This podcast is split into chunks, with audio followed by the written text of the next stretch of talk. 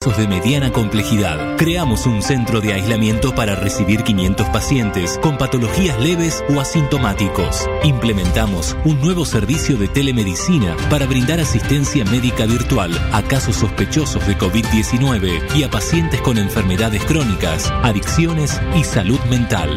Cada uno desde su lugar, con el corazón puesto en Tigre. El futuro está en todos. Tigre, municipio. Espacio publicitario.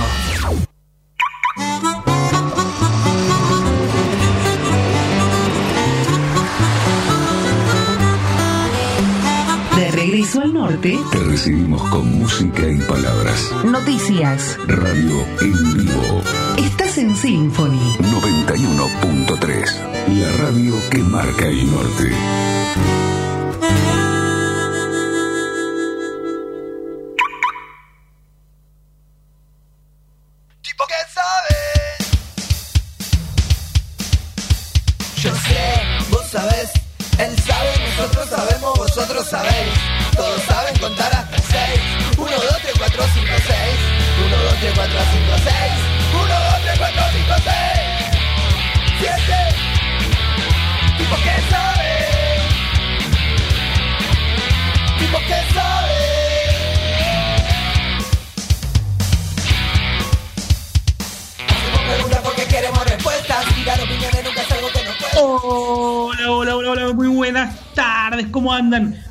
Bienvenidos a un nuevo programa de tipos que saben cuarentenoso, número 12, total 111. Y al lado mío está el grosso, el genio, el capo. Ah, no, ese se fue y quedó Bruno Hipler. ¿Cómo estás, Brunito? Ay, yo sí soy grosso. ¿Sos grosso? Sí. Por lo que estás comiendo. Y bueno, soy grosso porque te acabas de equivocar. Por lo que estás comiendo en cuarentena, ¿no? ¿Por qué me equivoqué? Porque dijiste, programa número 12, cuarentena. Sí. Y iríamos 112. No, 111, porque terminamos en el 99. ¿Cómo está usted, Brunito? No, yo nací en el 2009, señor. Bueno, hoy está con un humor absurdo que no estoy entendiendo. ¿Cómo está, Bruni? Bien. Bien, ¿cómo anda pasando esta cuarentena? No me lo cuente ahora que me lo va a contar en actitud libre. ¿Cómo anda Maxi Nardi allí en San Fernando City? Todo tranquilo por acá. Disfrutando de la cuarentena a este punto. ¿Sí? ¿Es verdad que lo están acosando por los videos que ya es famoso con Cocinando con el Productor? Ah, yo ya no sé qué hacer. Ya salió un escándalo por las trufas de Bruno. ah, mire. Ah, porque las trufas de Bruno fueron horribles y las mías fueron buenísimas. No, yo las mías me comí una y no, otra más. Hicimos una que era bomba. ¿Cómo quedaron las suyas y sus brigadeiros? Quedaron riquísimos. Muy bien.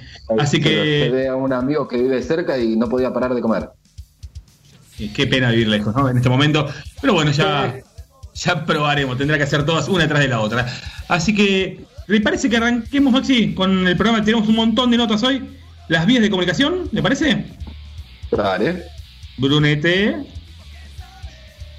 Instagram, arroba tipos que saben. Sí, ¿el TikTok cómo es? TikTok, arroba Bruno Susales. Spotify. Tipos que saben. Muy bien, los martes ya tienen el programa subidito, siempre. Y en Twitter. Arroba tipos que saben. Facebook. Eh, barra tipos que saben. ¿Y el teléfono fijo? 4732-1122. ¿Y este qué es? El WhatsApp. ¿Cómo es? 1538. ¿Tenemos mail? Sí. ¿Cómo es? Tipos que saben o arroba gmail.com. Y la web donde nos pueden escuchar online y toda la programación de Symphony. No, pero a ver si con las fotos. en octubre termina la cuarentena y los voy a asustar. Miren las fotos de Bruno y se van a asustar. ¿Cómo es? www.fm913.info. ¿Y tú? Tipos que saben, ok. Muy bien. Tenemos muchas notas. La primera, ya podemos ir empezando, Maxi. ¿Le parece o no? Me parece perfecto. Arranquemos con la primera noche, nota de la noche o tarde. Ahí está, la noche de la nota, la nota de la noche. Arrancamos ya, dale. No te vamos a decir qué tenés que ser cuando seas grande, pero vamos a charlar con un montón de gente interesante para que lo vayas descubriendo vos solito. Yo quiero ser en TQS.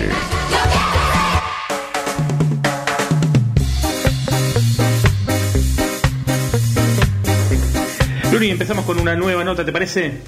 Sí, dale. Eh, sí, Ah, hola Cristina, ¿cómo estás? Estamos hablando con Cristina Luciana Gómez. Cristina es coordinadora de políticas educativas del INADI. ¿Cómo estás? Bienvenida. ¿qué tal? ¿Cómo estás, Alejandro? Hola, Bruno, te interrumpí, discúlpame. ¿Qué tal? Buenos días. ¿Todo bien? ¿Cómo estás? Cristina, ¿todo tranquilo? Todo tranquilo acá en mi casa, bueno, este, como la mayoría de, de nosotros, de nosotras, eh, para cuidarnos en esta época de pandemia, Sí, sí. sí, es lo fundamental. Eh, ¿Preparada para la entrevista punzante de Bruno? Sí, estoy preparada. Hola, Bruno. Hola. Arranque, Brunito. ¿Qué, ¿Qué es el INADI? ¿Qué es el INADI? Bueno, el INADI es el Instituto contra la Discriminación, la Xenofobia y el Racismo. Es un organismo de gobierno que trabaja para la prevención y la erradicación de todo tipo de discriminación en nuestro país. ¿Y de qué hablamos cuando hablamos de discriminación? ¿Qué son, ¿Cuáles son los tipos de discriminación o los más comunes? Eh, mira, eh, la verdad que las causales de discriminación eh, son varias en nuestro país. Eh, la discriminación, bueno, que ahora en este momento realmente se la está tomando por algunas cuestiones que han sucedido en Estados Unidos y que han quedado también más visibilizadas en nuestro país a raíz del COVID-19, que es el racismo. También tenemos la discriminación a personas migrantes, ¿no? Estas son personas que vienen de otros países y muchas veces el ser migrante, eh, al no respetarse sus derechos, por no conocer las leyes, se priva de derechos a personas que también pueden gozar de derechos constitucionales en nuestro país. Eh, también nunca, se perdón, discrimina... Nunca dejó de llamarme la atención con un país formado por tantos inmigrantes con una constitución tan clara en ese punto, ¿no? Claro, lo que pasa que nuestra constitución, que ya es bastante antigua, lo que se mm, promueve es la migración de pa- países europeos, ¿no? Y generalmente a quienes se discrimina es a personas migrantes de países justamente hermanos, vecinos, limítrofes eh, con la Argentina. Ese, ese, digamos, es el sentido. Es eh, muchas veces es difícil que nos discriminen eh, o que se discrimine a una persona por venir, por ejemplo, de, de Suiza o de España o de Inglaterra. Generalmente se discrimina a personas migrantes de países vecinos, ¿no? Como Perú, Bolivia. En el fútbol, Sí. durante mucho tiempo, ahora por ahí un poco menos, pero sigue estando boliviano y paraguayo era un insulto. Eh, claro, digamos, eh, se estigmatiza eh, algunas identidades eh, según el origen del país del que uno proviene. Eso la verdad que no tiene ningún sentido, o sea, porque eh, la discriminación no tiene que ver con la persona en sí, sino que es una práctica social, está afuera, ¿no? Está en la persona en, en la que discrimina. La persona discriminada no tiene ninguna característica por la cual pueda ser discriminada.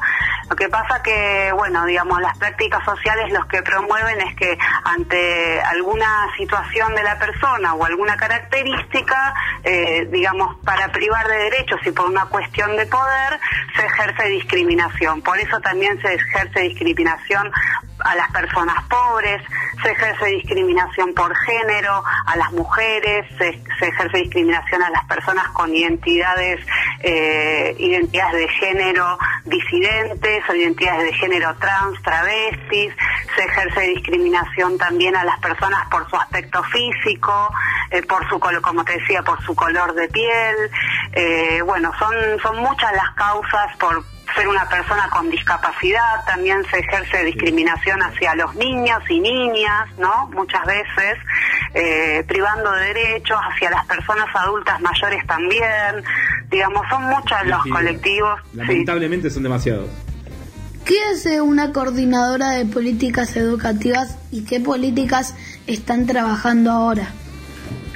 Bueno, una coordinadora de políticas educativas lo que hace es trabajar con un equipo de muchas personas, ¿no? En el INADI eh, mi trabajo consiste en la coordinación de varios equipos de trabajo. Por ejemplo, hay un equipo de trabajo con gente que sabe un montón, que se dedica a las capacitaciones.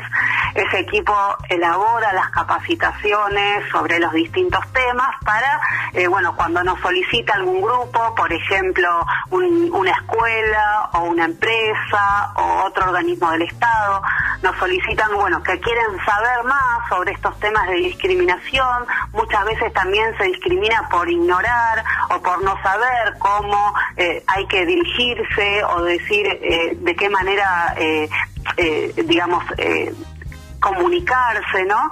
Entonces, este, nosotros, este equipo, digamos, elabora esas capacitaciones, es gente que sabe mucho eh, y bueno, en conjunto las vamos, las vamos armando. Por ejemplo, ahora a partir de la pandemia, esas capacitaciones que las hacíamos y íbamos, por ejemplo, si nos llamaban de un colegio, íbamos al colegio. Ahora ya no podemos ir. Entonces, estamos armando capacitaciones por Zoom que son como si fueran clases, talleres, donde pueden participar hasta 50 personas y que estas, estas capacitadoras y capacitadores que son docentes en- especializados en esta materia dan, eh, dan estos talleres de, de capacitación sobre, sobre prevención de la discriminación. Sí, sí, ya lanzamos eso y además estamos haciendo una transposición pedagógica al campus virtual también para que puedan acceder por ahí. No es lo mismo que la vivencia presencial y el intercambio que uno puede tener, eh, un grupo de personas puede tener en, bueno, estando compartiendo un espacio, pero eh, bueno, en este caso seguimos con, adelante con nuestro trabajo para la prevención de la discriminación y lo hacemos de modo virtual. Está muy bueno y, y después te voy a pedir para la escuela de Bruno porque me súper interesa. Bueno, perfecto. Contanos, hablando de escuelas, porque nos escuchan muchos chicos, muchos papás, eh, ¿cómo trabaja la discriminación en la escuela y en redes sociales con los chicos? Mira, eh, ese es un tema eh, muy interesante porque lo que, bueno, llaman de alguna manera con un término que es extranjero, bullying, nosotros la verdad que el INADI no lo tomamos así porque llamarlo bullying es poner eje, digamos, en la situación, en el acto y no poner eje en el caso que estamos hablando de escuelas y estamos hablando de menores, ¿no? Eh, eh, nosotros ponemos el eje en la presencia y en el rol de persona adulta que está a cargo de ese grupo de, niños, de niñas y adolescentes, ¿no? Entonces lo trabajamos como acoso escolar y trabajamos de una- desde una mirada educativa donde poder, eh, digamos, reflexionar entre todos y entre todas sobre la situación que está sucediendo y por qué se está discriminando a un par, a un compañero, a una compañera. Entonces desde ese lugar nosotros lo tomamos desde el INADI. ¿Qué cosas les están consultando durante la cuarentena? ¿Y qué nos podés recomendar para evitar la discriminación en estos tiempos del coronavirus? Bien, Eh, ahora durante la cuarentena la verdad que hay muchas denuncias en el INADI, este, mm, denuncias de- por discriminación, com- como les contaba antes, a personas migrantes, hubo mucha discriminación a personas eh, de, rasgos étnicos asiáticos por la cuestión de que se, o sea, originó en China el virus, ¿no? Generalizando como si eh, tener alguna característica vinculante a la etnia este, pudiera ser entonces que uno sea portador o portadora del virus. Eh, también se discrimina, bueno, eh, por pobreza, eh, porque, bueno, hay, falta de acceso a la- de las personas tanto alimentos como elementos de higiene en los barrios populares más afectados.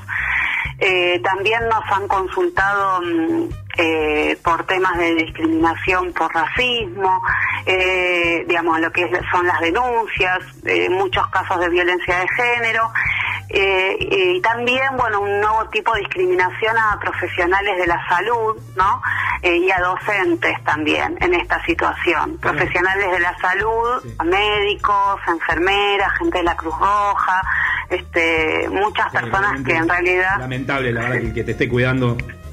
Exacto, son las personas que se están exponiendo todos los días, muchas veces con claro y muchas veces con falta de elementos de protección y cuidado que no son provistos eh, eh, muchas veces o que no estuvieron al alcance en los hospitales se están exponiendo todo el tiempo y bueno y son discriminados y discriminadas muchas veces en sus edificios ellos ha salido en los medios eh, Sí. vecinos o vecinas que no. Exacto. Vamos a recordar, Este, Cristina, perdón, que para consultas tiene la línea de WhatsApp y un mail del INADI, ¿no? Exacto, después te, te vamos a pasar este eh, los datos para que los puedas compartir. Eh, 492-1079, 15-6185-3968 de 9 a 15 y 0800 arroba inadi.gov.ar ya que hablamos de las denuncias.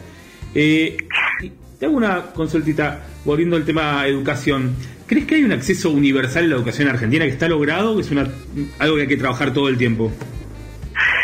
Mira, eso mm, es un tema de acceso y que en este contexto de pandemia se ve agudizado cuál es la brecha eh, de acceso a, los a derechos eh, según la situación social, económica, el barrio en el que vivimos.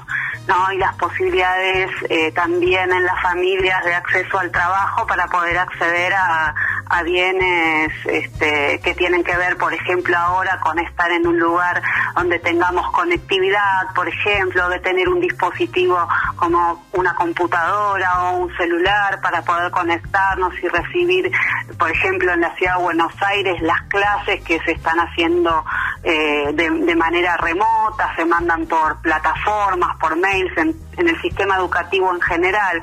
Entonces, bueno, ahí se ve mm, una diferencia donde no todos pueden acceder eh, de la misma manera, ¿no?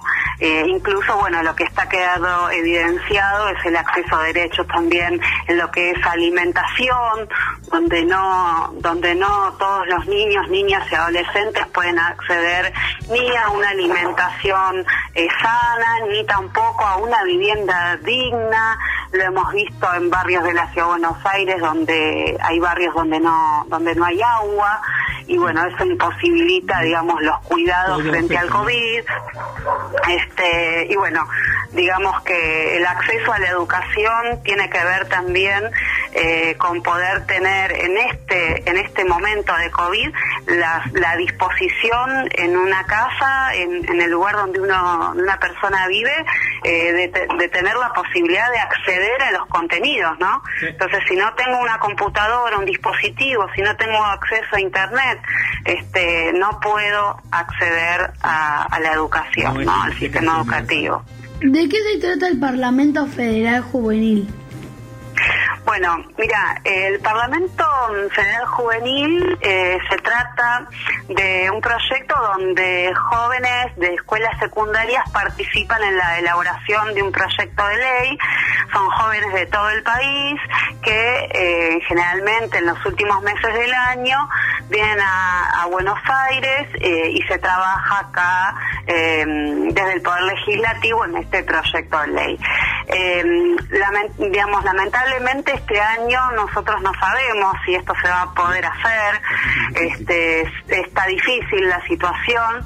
Eh, de todos modos, en, lo personal no te puedo decir que alguna vez tuve la experiencia, porque bueno, yo soy parte de la nueva gestión de Victoria Donda, donde el INADI eh, digamos que también me imagino por eso ustedes nos han llamado, está cobrando una visibilidad que hace tiempo no tenía y está tomando, digamos, protagonista, un protagonismo ocupándose de las cosas que nos tenemos que ocupar como organismo. Pero bueno, la verdad que yo no tuve la oportunidad de formar parte de la organización de estos parlamentos porque no, no he estado en gestiones Iremos anteriores en el INADE. Cuando se haga, ahí estaremos. Y le mandamos un beso a Nacho, de paso, hablando de, de nadie la nota, a Nacho Murúa, que, que nos coordinó la nota. Bien, un compañero, sí. ¿Qué cosas podemos hacer los chicos para que no haya más discriminación? Bueno, eh, los chicos pueden, eh, digamos, eh, por supuesto, eh, aprender, informarse eh, sobre estos temas eh, y bueno, también entender que todos somos diferentes y en ese sentido ninguno ni ninguna de nosotras tiene una característica por la cual deberíamos ser discriminados o discriminadas. Y que eh, lo, lo mejor que nos puede pasar es poder entablar vínculos en la diversidad. ¿No es cierto? Si somos todos diferentes y todas diferentes, vamos a tener una amplitud mucho más este, interesante de las tareas que podamos desarrollar, eh, de los aspectos de la vida, del conocimiento del mundo, ¿no? Este, así que bueno, y siempre que mm, estemos en una situación donde alguien discrimine, bueno, poder eh, recomendarle y, visibilizar que eso que está haciendo está mal. Eh, y no y recurrir siempre a personas adultas mayores si alguna vez eh, eh, los niños o las niñas eh, es- están en, una- en una situación donde los están acosando, donde los están discriminando, eh, tratar de no callarse eso, de no ocultarlo, si los están molestando por las redes o si los están molestando en la escuela, siempre recurrir a las personas adultas eh, que podamos tener en nuestras familias, en las instituciones escolares, Perdón, eh, bueno, Si los está molestando. Sí. Y solamente, si ves que molestan a otro, no coparte con eso, ¿no? No, no ser parte, no avalar. Claro, no ser parte y siempre buscar eh, la ayuda y el acompañamiento de las personas adultas. Sí. Siempre es importante, y lo, lo dicen ustedes constantemente, visibilizar el tema para poder hablarlo, ¿no? Hablar de discriminación. Exacto. Bruni, Sí. tenemos mil temas más para hablar con Cristina. Le vamos a agradecer muchísimo la nota. Y a partir de hoy, además de ser coordinadora del INADI, ¿qué es Cristina? Una tipa que sabe. Bueno, gracias, gracias Bruno. Este, me, me encanta eh, que me hayan convocado para esta nota. Y bueno, les mando un saludo grande, un abrazo, este, un, un codazo también, este, con cariño a la distancia y bueno, eh, esperemos que esto pase pronto, pronto va a pasar y siempre tratando de que, de que las personas sigan teniendo acceso a los derechos que les corresponden. Buenísimo, muchísimas gracias. Así ha pasado Cristina Gómez por... Por tipos que saben. Muchas gracias. El rapero español Rapsuclay nos trae su Corona Rapsus. El tema se le ocurrió por un mensaje que mandó a un grupo de WhatsApp al que otro rapero, Pulmón Beatbox, le respondió en broma. Con esa respuesta le hizo un loop, escribió la letra, lo grabó y hasta hizo un video casero con su celular en menos de 24 horas. Conspiranoicos, hoy no borden estamos. Gobierno se lava las manos. El virus mortal somos los humanos. Destrozamos todo lo que tocamos. Lo siento, hermanos, hermanas. Quédate en casa. La sanidad sufre cayendo en masa. Ni pa' la plaza, la casa llena. Yo iba pa' la calle, me dijeron frena. Cumplí 40 en mi cuarentena. Sin un regalo y sin una pena. Con un flow caro y con una reina. Con una corona, el rey de la selva. La gente normal blasfemia. Y nos escapan a la red esa especie de PS premia. Busca mi nombre en la Real Academia de la Rima. Hace ya 10 que escribí pandemia. ah.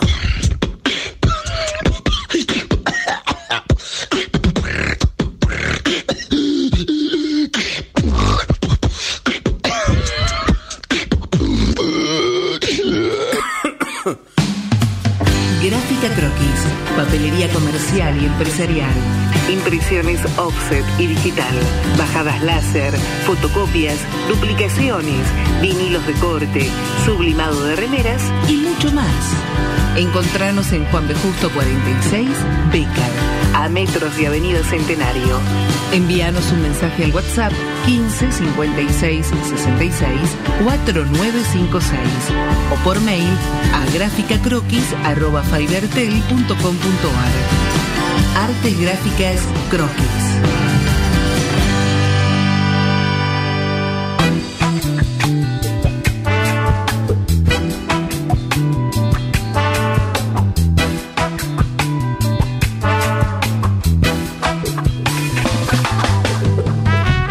Arrancamos una nueva entrevista en Tipos que Saben y vamos a hablar con alguien que me me es muy interesante cuando lo escucho hablar con Diego Golombek.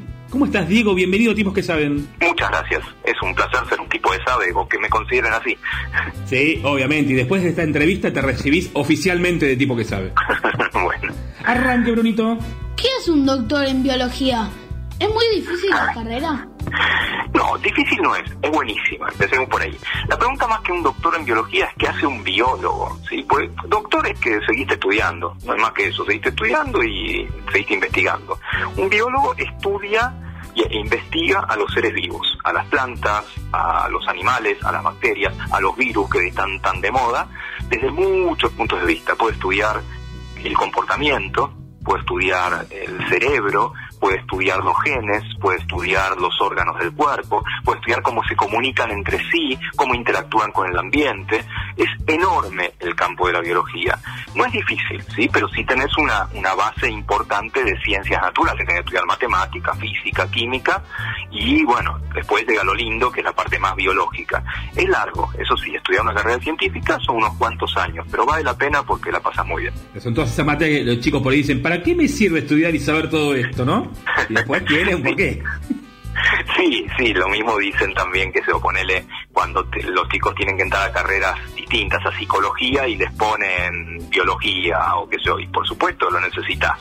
¿sí? Y además, aunque no lo necesites específicamente, viene bien. Si tenés un buen profe o una buena profe, la verdad la vas a pasar bien igual. Digo, ¿y qué es la cronobiología? A ver, si la biología es el estudio de los seres vivos, le agregamos el tiempo, crono, el tiempo. La cronobiología estudia el tiempo del lado de adentro. Estudia cómo nosotros tenemos, nosotros y todos los seres vivos, tienen un reloj del lado de adentro que mide el tiempo y le dice al cuerpo qué hora es. Y lo llamamos reloj biológico. El reloj biológico le dice al cuerpo, es de día, es de noche, tenés que despertarte, tenés que estar dormido, tiene que subir tu temperatura, tiene que secretarse tal hormona o el corazón tiene que latir más rápido. Todo eso es lo que estudiamos nosotros. Ese reloj y los ritmos que controlan el cuerpo cuando las cosas andan bien y cuando las cosas andan más o menos. ¿Qué significa ser un divulgador científico? Contanos de tu trabajo en tele. A, mí, además de hacer ciencia, además de investigar y estar en el laboratorio, me gusta mucho contar la ciencia y contársela a todo el mundo, no solamente a mis colegas científicos. De eso se trata la divulgación. Fíjate, la palabra habla de el vulgo. El, el vulgo es la gente, sí, el pueblo. Y es contarle la ciencia que hacemos a toda la gente, siendo riguroso y contando la posta, contándola bien, pero contándola de una manera que sin entrar en detalles, se puede entender en general. Hay gente que cuenta noticias, son los periodistas. Hay gente que cuenta noticias de ciencia, son los periodistas científicos.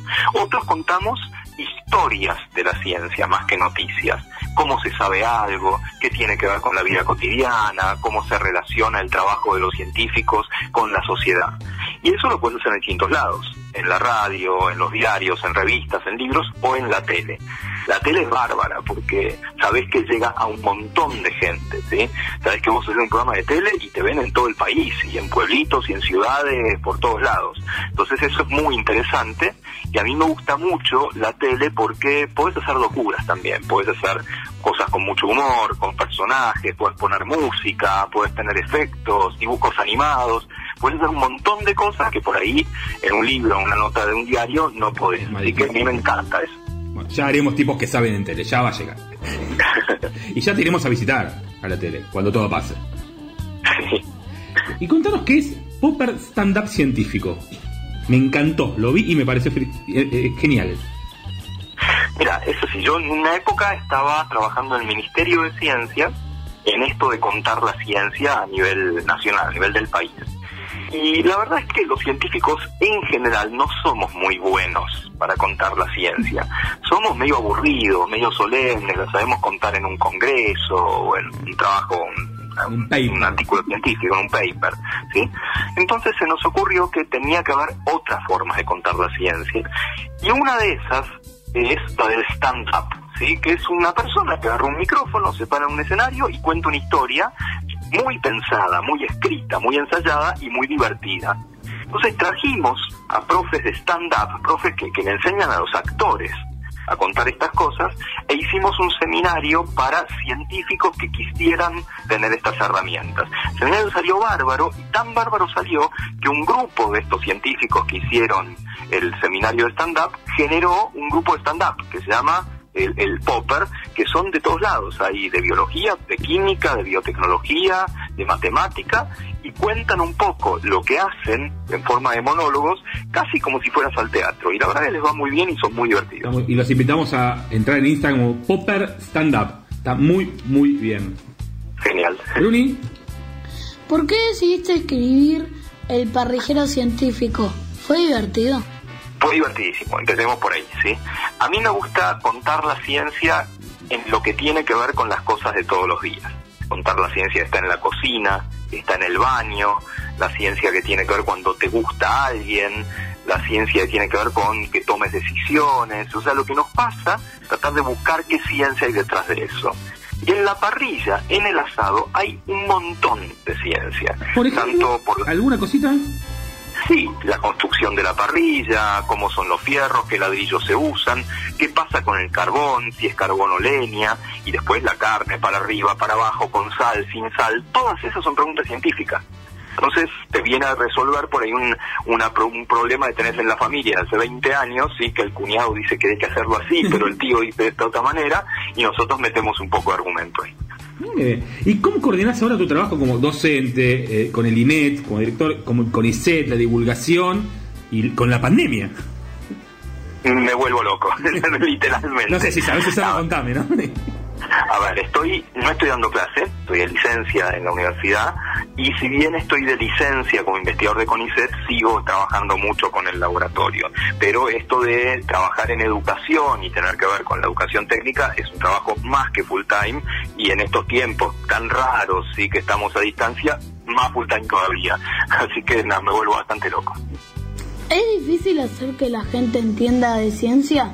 ¿Es verdad que la ciencia es que es eso que nos pasa mientras estamos ocupados haciendo otras cosas, otras cosas? La, la- segunda pregunta yo estoy convencido de que es así, de que es verdad. Que una cosa es la investigación científica, lo que hacemos los científicos profesionales, lo que hacemos en el laboratorio o en la biblioteca o en la oficina. Y eso, bueno, es muy técnico, muy preciso y todo eso. Pero la ciencia es otra cosa, ¿no? La ciencia es una mirada sobre el mundo, una mirada de, de- de curiosidad, una mirada de, de tener ganas de saber cómo funcionan las cosas. Y eso es lo que te pasa mientras estás haciendo otras cosas, mientras haciendo un huevo frito o mientras te estás dando una ducha. Está pasando ciencia. Y a mí me da muchas ganas de contar esa ciencia, ¿sí? Esa ciencia que, que, que, nos gusta colaborar con entender en relación con, el- con, con la vida cotidiana. Así que la segunda yo creo que sí, que es así. Y después lo de si es difícil o no, a ver, los detalles sí son difíciles. Y si vos querés saber los detalles de qué trabaja un científico, y nada, tenés que meterse en, en su cabeza y haber estudiado, haber seguido esas investigaciones. Pero la pregunta a un científico, lo que lo entusiasma, la curiosidad que tiene para, para, para buscar alguna cosa, no, eso no es difícil. Hay cosas que son complicadas de contar y encontrarle la vuelta, pero en general vos podés contar la pregunta a un científico. ¿Y qué le dirías a un chico que quiere dedicarse a la biología? que ni lo dudes, ¿sí? A ver, hay dos, dos clases, ¿sí? Por un lado están lo- los, chicos y las chicas que tienen vocación por biología, ¿sí? Que andan persiguiendo mariposas y levantando rocas a ver si abajo hay cucarachas o escarabajos. Eso, bueno, ya está, adelante. Yo no era así, Yo no tenía esa mirada de niño naturalista. Y al principio no entendía mucho qué estaba haciendo ahí en la facultad de ciencias y esto. Pero está tan bueno, ¿sí? Está tan bueno porque tus compañeros son copados y los profes copadísimos que algo te va a enganchar. Eso, si algo, de esto que te digo es tan grande que es estudiar los seres vivos, algo te va a terminar enganchando y seguilo, dale piñón fijo y dale para adelante. Y si después no te gusta, no pasa nada tampoco, ¿eh?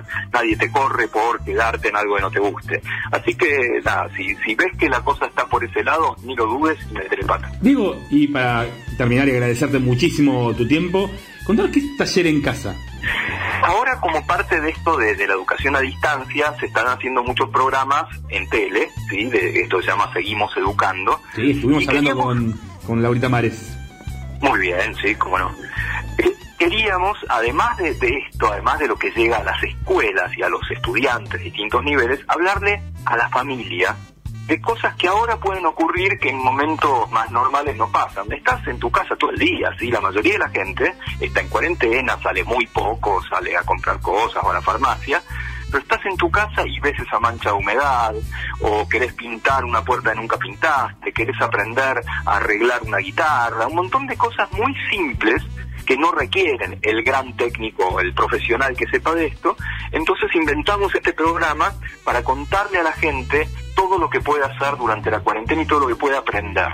Nos divertimos muchísimo haciéndolo, nos llegan un montón de preguntas y aprendemos un toco, pues no somos nosotros los que explicamos, vamos a buscar a los que saben, que nos dicen cómo tapizar una silla, ¿sí? o cómo hacer eh, un- un, eh, una jabonera o cosas así.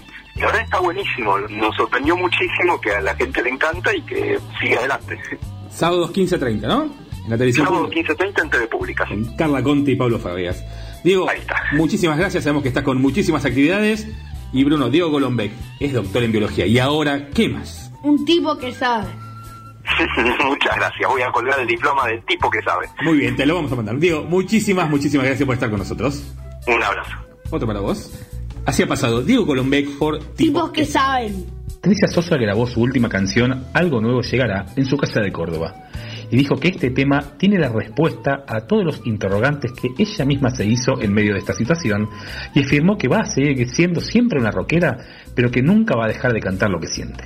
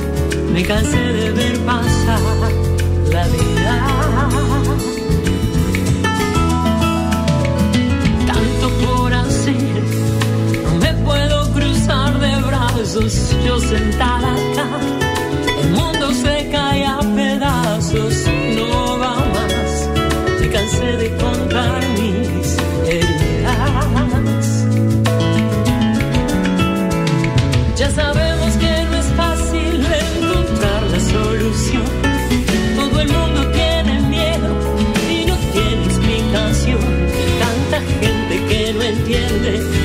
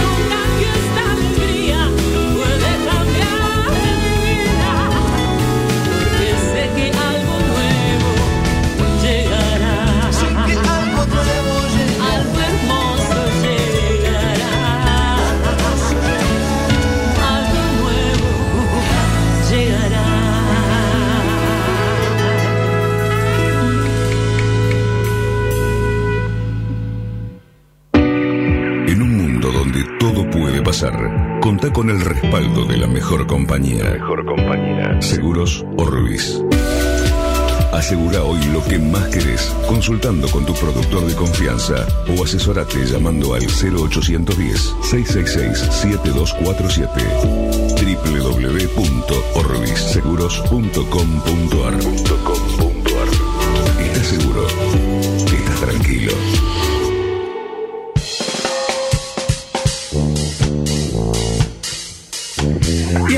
con nuestros clasificados solidarios de tipos que saben si tenés una empresita, un comercio o alguna actividad que quieras que promocionemos que necesitas reforzar ahora con la pandemia, contás con nosotros. En Mil Mundos hacen láminas gigantes para pintar, historias y ciudades ilustradas. Busca en la tienda las promos hashtag quédate en casa. Hacen entregas con mensajería en Cava, Gran Buenos Aires y La Plata. Y por correo al resto del país. Búscalos en Instagram, arroba Somos Mil Mundos. En Norway Sushi, Delivery de Sushi Fusión, están trabajando de 11 a 15 horas y de 19 a 23 horas, con todas las medidas de higiene en el delivery y en la elaboración. Pedidos por WhatsApp al 11 2240 8854 o en www.norwaysushi.com. Aceptan todos los medios de pago y la entrega es sin cargo. Están en BAE 635 Las Cañitas y su Instagram es norway-sushi. Intrapiel Psicoanalistas. Las licenciadas Patricia Mirochnik y Mónica Sherlowski cuentan con atención online y atienden todo tipo de problemáticas y edades, con especialidad en problemas de la piel. Buscarse en Instagram como arroba intrapiel. Nuestros amigos de Arte Gráfica Croquis te imprimen las tareas del cole, los apuntes de la facu o lo que necesites. Se los mandás por WhatsApp al 15 56 66 49 56. Lo pagas por Mercado Pago o transferencia y lo mandás a buscar por Globo o Rappi. Búscalos en Instagram en arroba gráfica croquis. En Alegrate y Egal hacen las mejores cartelas e indumentarias y ahora también están haciendo barbijos. Llámalos al 11 67 87 o buscalos en Instagram como arroba a alegrata. La Fundación Juntos Vamos por Más tiene como objetivo acompañar a los chicos en situación de vulnerabilidad a mejorar la calidad de vida integrando desde el deporte y la educación en valores y vos podés ayudar a que ellos sigan ayudando con una transferencia de 100, 200 o 300 pesos. Búscalos en Facebook como Juntos Vamos por Más o en Instagram arroba Juntos Vamos X. En Te hago los mandados, te compramos lo que te haga falta. Vos nos mandás la lista y nosotros te lo compramos y después te lo entregamos en tu casa o haces la compra virtual. Lo retiramos y te lo entregamos. Estamos en zona norte y en Pilar. Llámanos al 15 34 31 25 50. Si no, seguimos en Instagram en Te hago los mandados para Pilar y Te hago los mandados B corta L para Vicente López. Echale Agua es un consultorio uno a uno para emprendedores, pymes y autónomos. La propuesta es trabajar en equipo y acompañarte a diseñar un plan de acción simple y concreto para potenciar los resultados de tu negocio. Hay un ebook gratuito en la bio para que te empieces a transformar desde hoy mismo. El Instagram es simple.echaleagua. Servicio técnico Guille, electricidad, reparación de heladeras y equipos de aire acondicionado. Llámalos al 15 3479 5987 y búscalos en electricidad y refrigeración.com, su Instagram, guile-leal. Desde Cartal Consulting ofrecen su servicio gratis a las pymes que están en crisis mediante reuniones online para analizar el estado de situación económico y financiero e intentar encontrar cuál es la mejor salida para cada caso en particular. Puedes contactarte a info.cartal.com.ar y si no en Instagram arroba bien, Expentrack pone a disposición de los consorcios la solución de forma gratuita para poder ayudar a los administradores de consorcios que hacen la liquidación en papel o algún sistema que no les permita llegar a los propietarios por mail o por la app. Su Instagram, arroba Expentrack. ¿Sos emprendedor o tenés una pyme y querés dar a conocer tu negocio? Natalia Vivas te arma un plan de comunicación integral para potenciar tu negocio. Gana visibilidad. Escribí ya a n.vivascomunica.gmail.com y gestiona tu difusión. Flexionarte te ofrece clases de flexibilidad y elongación para todos los niveles por Zoom. o videollamada sin necesidad de experiencia previa. El Instagram es arroba flexionarte. Simón Marcial, pochoclero de la Plaza Don Bosco de San Isidro, está entregando pochoclos a domicilio. Encargale tu bolsa familiar a solo 200 pesos. ¿A dónde? Al 15 60 41 50 38. ¿No sabes cómo armar tu plan de negocios? ¿Estás cansado de no saber qué publicar en redes sociales? ¿No entendés cómo funcionan las estadísticas de tu negocio? Comunicate con Sandra Doval, coach digital, experta en estrategias digital y fundadora de SED Emprendedora. Búscala en Instagram como arroba SED Emprendedor. En Solo Juegos Creativos podés encontrar tablas creativas de madera y blisters de dados con importantes promociones y descuentos. Búscanos en Instagram como Solo Juegos OK. En Feeling Good, taller de carpintería, mezclamos lo que sabemos con lo que amamos y lanzamos este hermoso emprendimiento. Realizamos trabajos en madera de forma artesanal y muebles a medida. Nos encanta hacer tus proyectos realidad. Seguinos en Instagram como arroba feelinggood.vl. En Píxeles tenemos todo en videojuegos, juguetería y accesorios. También hacemos canjes y reparaciones. Mándanos un WhatsApp al 15 69 82 11 08 y búscanos en Instagram como píxeles-juegos. En Estancia Rosso producimos alimentos sanos, ricos y naturales, elaborados con vegetales seleccionados y sin conservantes, en formato congelados.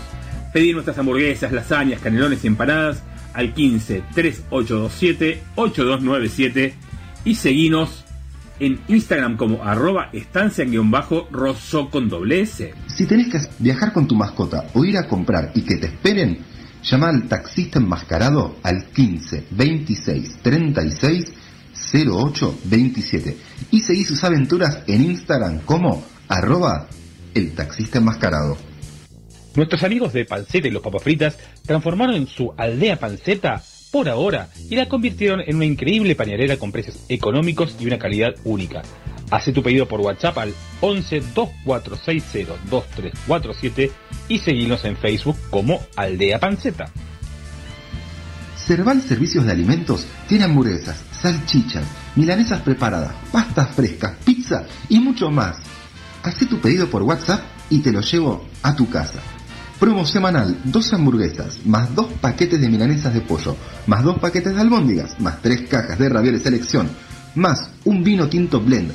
Las Nencias a tan solo 1.850 pesos. Búscanos en Instagram como arroba Cerval Servicios.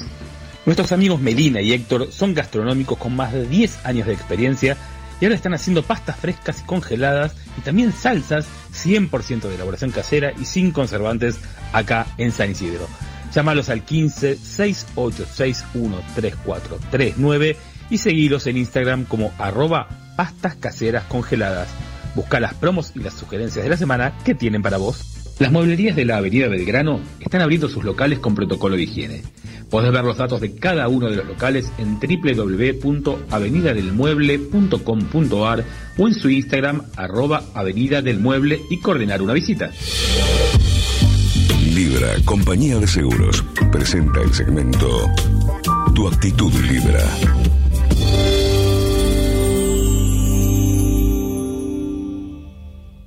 Brunito, ¿cómo anda?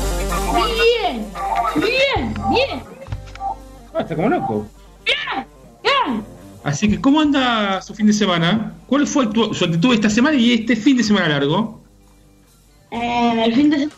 Oh, sí, estuvo bien, estuvo balanceado. ¿Cómo? Balanceado. ¿Qué come alimento balanceado de la perra? ¿Qué, es balanceado? A ver, cuénteme.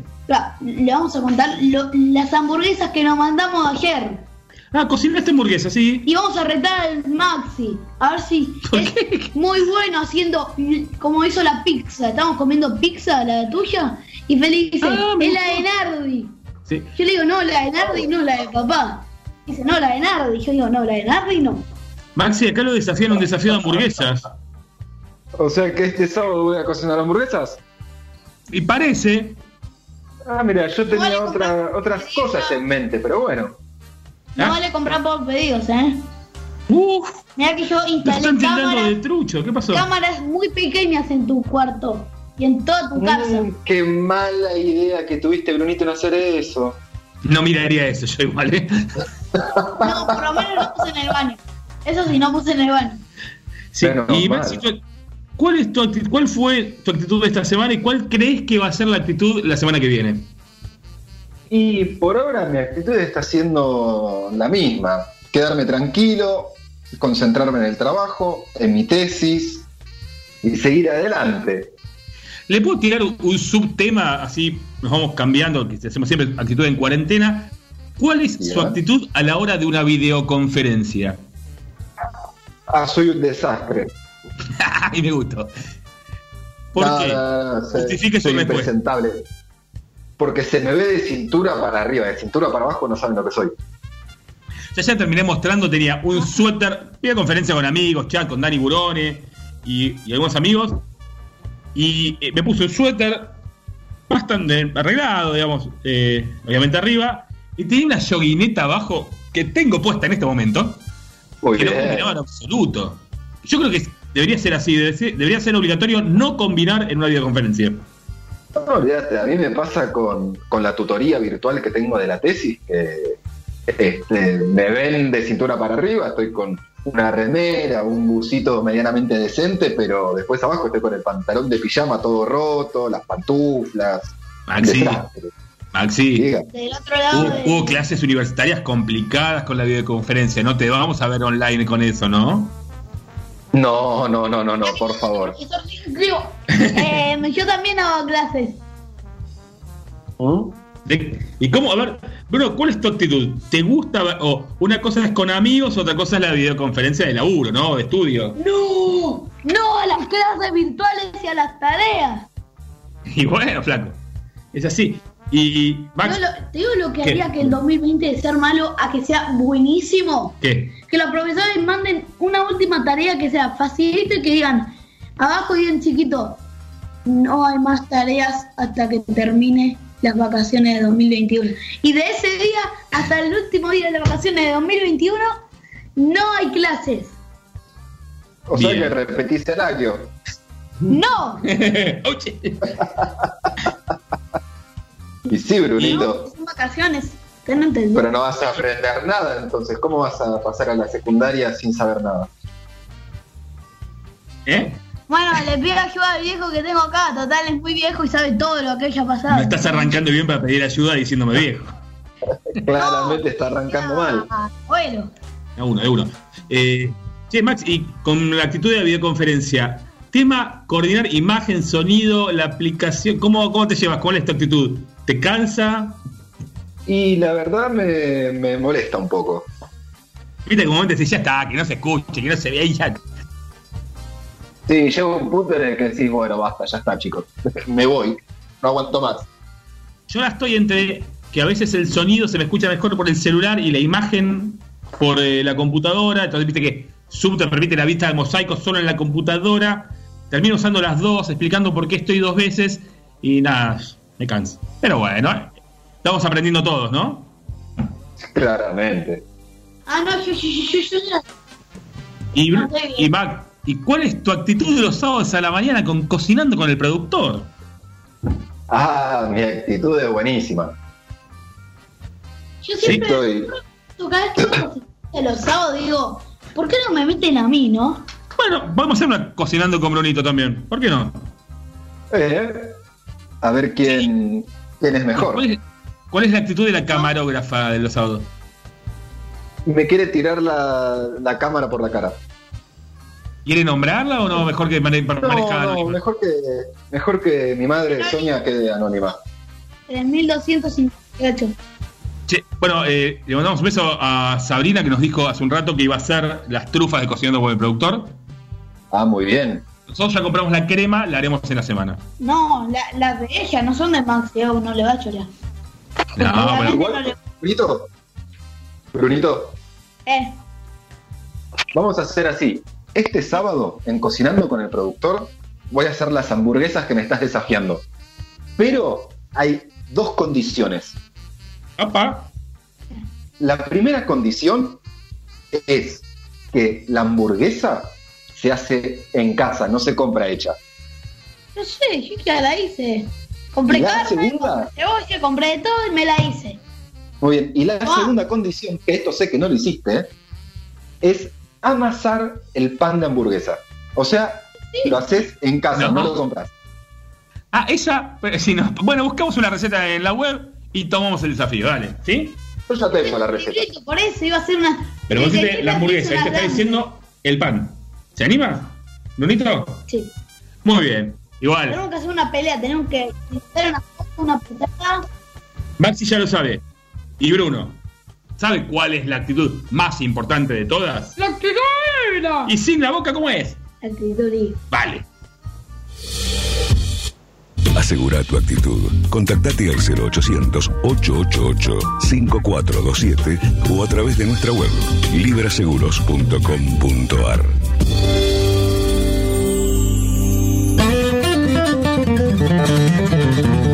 Linda tarde para hacer radio. Sinceramente, para nosotros es un honor poder estar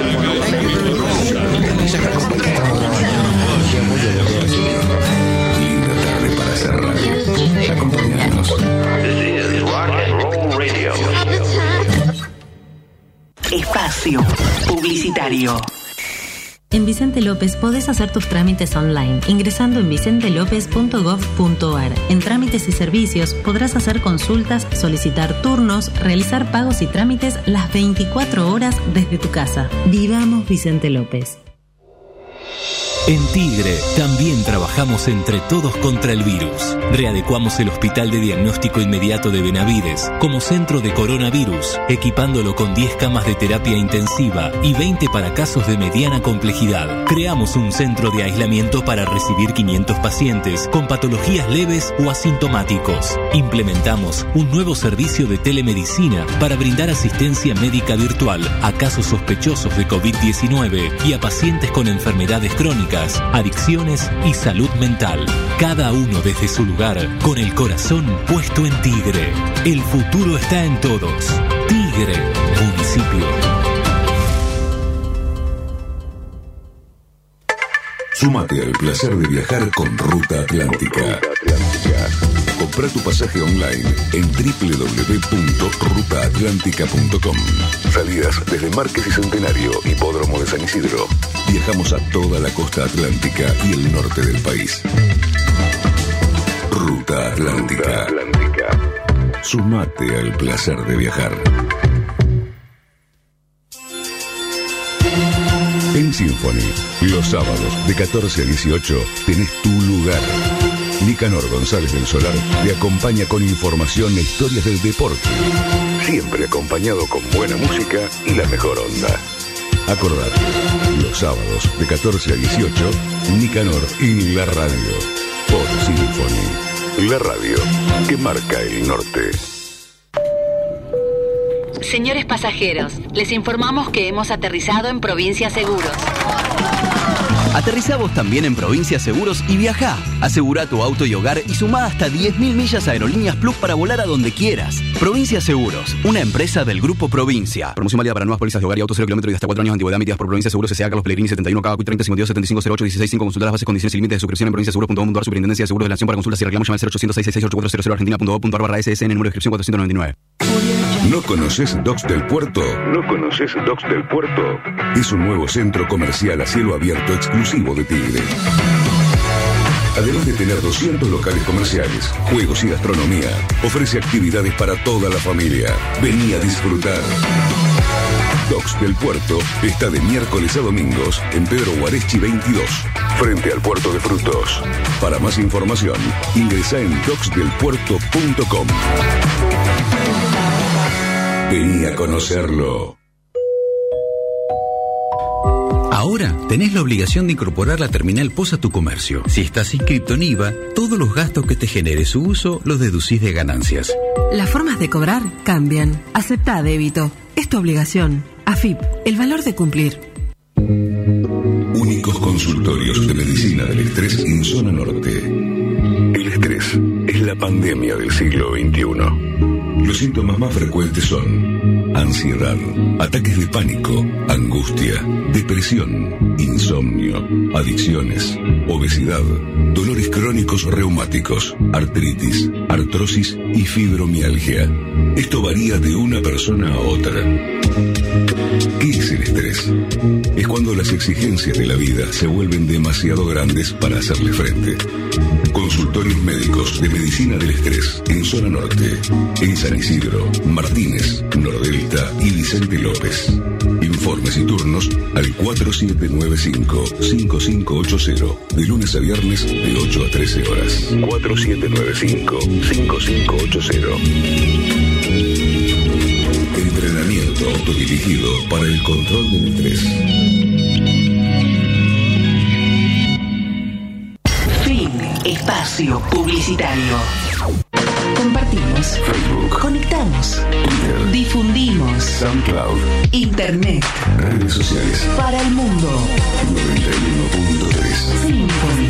Vos podés ser parte. Arroba FM Sinfo. FM 913.com.ar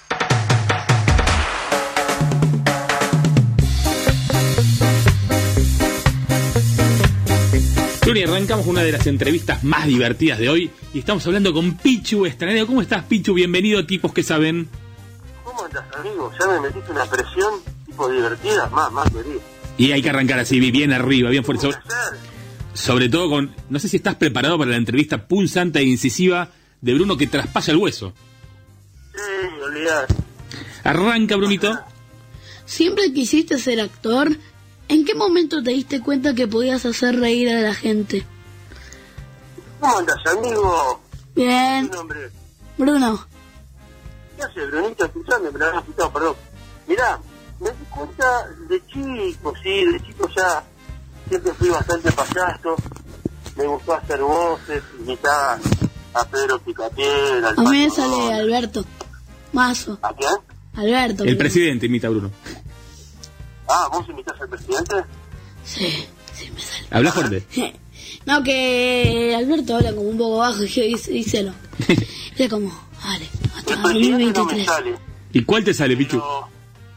Pero no sé, pues, ¿cuál querés que te imite? A ver, este... ¿te puedo Messi. imitar a Homero Simpson que te dé usted Sí. Dale. Mira. Oye, hay que sacarse, hay que ponerse el baldico, porque esta pandemia va para rato. No tiene Pepe, no puedo ir a tomar cerveza, porque el bar del Mau está cerrado. Oh, qué tema ese. Y, y de y de tus personajes, que ¿cómo, ¿cómo salen las voces? Te decía, de chico siempre me gustó hacer voces y tuve facilidad para hacer voces. A veces eso como que uno nace por ese tipo de cosas. A mí me cuenta, a veces la gente me dice, che, no me enseñás a hacer tal cosa. Y yo a veces digo, mira, te puedo dar algunos piques, pero en realidad eso es, uno mismo. Este, tener que, como algunos nacen eh, jugando bien al fútbol, otros nacen eh, ingenieros. Y bueno, yo, yo nací, se con, con ese pequeño don de las voces y, bueno, a veces es muy difícil explicarlo. Poder, como te decía, dar algunos piquecitos, pero bueno, acá te tiene que gustar y... y ¿Y en qué momento te... ¿En qué momento te diste cuenta que podías hacer reír a la gente? Bueno, eso me di cuenta un poco en la secundaria, ¿sabes? En, en los festivales siempre me ponían el, el papel cómico y veía que la gente se, se reía, ¿viste? se reía bastante. Y yo dije, mira vos, digo, bueno, debo, debo tener, debo tener- por acá puede, puede andar la cosa. Bien, hay algo. Yo siempre, siempre intentaba con el fútbol porque yo quería ser futbolista, ¿viste? De Racing de Montevideo. ¿No? de Racing de Montevideo, muy bien. Pero después, viste, cuando yo jugaba, no jugaba más, jugaba bien. Lo que pasa es que para trascender tenés que tener otro ángel, otras cosas. Y bueno, yo sé que no la tenía. Entonces, este, ahí, ahí me di cuenta realmente. Año 85, me di cuenta y dije, está. ¿Y cómo arrancaste en la televisión uruguaya? Mira, yo, yo arranqué de, de, de- los 16 años haciendo carnaval. Carnaval de Uruguay es muy grosso, muy, muy completo. Y este y ahí en el año 94 recién recibo la primera oferta oficial como para hacer un programa. Y era un programa de niños, digamos, Cubo de Colores se llamaba, para conducir Bien. y hacer personajes. Sí, sí. Y bueno, y así fue, hicimos cinco años ese, ese programa, eh, que muchos grandotes ahora me dicen, pero es que yo te miraba cuando era chico, y ahí te matan, ¿viste? Sí, vos lo ves con barba, grandote, si no. Claro. Y entonces fue mi comienzo. La televisión era como, como un topa, ¿viste? Ah, mira, no tenía eso. Bruni. ¿Cómo surgió que te digan Pichu? ¿Cómo? ¿Cómo surgió que te digan Pichu? Te das vueltas y en la calle te dicen... Pero, pero si te, te das vuelta en la calle si... Si te dicen Oscar, ¿te das vuelta? No, no, no. Vos sabés que no. Eh, a ver, ¿cómo te puedo contar? Dicen, ellos me cuentan mi padre siempre, que cuando yo nací, eh, era muy peludo. Entonces dije, pero mirá qué peludo que es, parece un pichicho. y ahí de pichicho sa- salió, se abrevió Pichu. Y ahí quedé, Pichu, para todo el mundo. Ah, mira. Che, ¿y cómo fue trabajar con Tinelli, Boom, cámaras ocultas y todo eso? Sí, fue, fue maravilloso, pero fíjate que fue un antes y un después en, en mi laburo, ¿no? Porque eh, entrar en el entrar en el programa número uno, eh, Video Match, viniendo de Montevideo, ¿viste? Era, era muy fuerte, muy fuerte. Pero usted, ¿es verdad que mandaron un video que pegó? No, fácil, que yo, ellos fueron para Montevideo y yo, este, nosotros estábamos con los uruguayos, que después tuvieron el programa, estábamos haciendo un café con ser juntos, ¿viste? Este, y en eso, ay, la producción de Tinelli, laburábamos todos ahí en el Canal 4, y entonces yo, una le digo, che, ¿por qué hacemos un video? Me dice, no, ¿te parece? No nos van a dar bola. Hicimos un video, se lo llevamos a dar pero creo que igual ellos ya nos vieron, porque nos veían en acción, veían que nosotros grabábamos el programa mientras ellos grababan la cámara oculta, y ya vieron que nosotros cantábamos, que hacíamos voces, que todo, y eso nos pusieron el ojo. Y después de a poquito cada uno fue usando el charco, y yo fui el último en venir porque este, yo ya tenía contrato allá y eso no podía, Sí. al año, en el, en el 98. Y che, ¿y las cámaras ocultas qué, qué anécdotas tenés? ¿Se enojó alguno? ¿Algo que te acuerdes? Las cámaras ocultas ¿Alguna anécdota, algo que te acuerdes? ¿Algo divertido? ¿Alguien que se haya enojado? Muchas, muchas. Eh, mirá, la primera cámara oculta, yo lo conté en una nota hace mucho, este, yo iba a ver, iba a ver cámaras ocultas que se hacían en la casa, en la, se hacían en, en la casa, ¿te acuerdas la que se hacían? Sí, sí. Entonces en la casa, y yo fui a ver para aprender, ¿viste? más o menos cómo era. ¿viste? Y, en, y en una que fui, que de las primeras, iba a entrar de policía, ¿viste? no sé, que tenía que entrar a hacer una cosa. Y de repente eh, el tipo tenía un loro, él lo amaba su loro. Y estos hijos de la madre llevaron un loro, de un loro que era mucho, Sí. y a- haciéndole como parecer que era el loro de él, lo metieron adentro de un microondas. No. Pero todo, todo, no sabés. Pero todo en la cruz. Mira. Este, y, y el loco se puso tan, tan mal que fue, se, se fue a la cocina. Nosotros, nosotros de una pieza mirábamos todo, teníamos todo controlado, las cámaras. Sí. Y el loco se, vemos que se va a la cocina y agarra un sacón, ¿viste? un cuchillo grandote. Estaba desesperado. Y no, y pasaban esas cosas. Y el No. productor salió y le dijo, no, pará, pará, pará, es una cámara oculta. Menos mal, ¿viste? Porque si no ya está, está. Ese segundo entre la vida y la muerte. No era. Me hiciste acordar, y te juro que fue verdad, tenía cinco años, mi vecina sacudió una frazada y el loro se cayó al agua hirviendo. Uy, mami. Sí, gritó como nunca. Pasan esas cosas, Sí. pasan. Bruni, Otra, otra que Sí. me acuerdo, otra que me acuerdo en aquella época, le volamos una caja prefabricada a un tipo en Lobo. No. Vos imaginate eso. Fue la producción el día antes a sacar todo, era como una venganza de, de cuñado. Después le, que le, le pagaban una caja nueva, ¿eh? Sí, sí. Mirá qué tiempo. Otras producciones, ¿no? otro tiempo, otras producciones. Y bueno, pero en ese me acuerdo en ese momento explotó, imagínate, el tipo ve que explota toda su casa. Y no estaba Una locura. y me entró a correr y en un momento yo me le pongo atrás y le digo, bueno, loco, no te pongas así, ni que tuviera un castillo. Ah, le tiraste nafta al fuego. Me tiró una, una piña que me, me dejó groggy, vos sabés, en el suelo. Me imagino. Esa me la acuerdo siempre. A ver, Brunito, ¿qué tiene?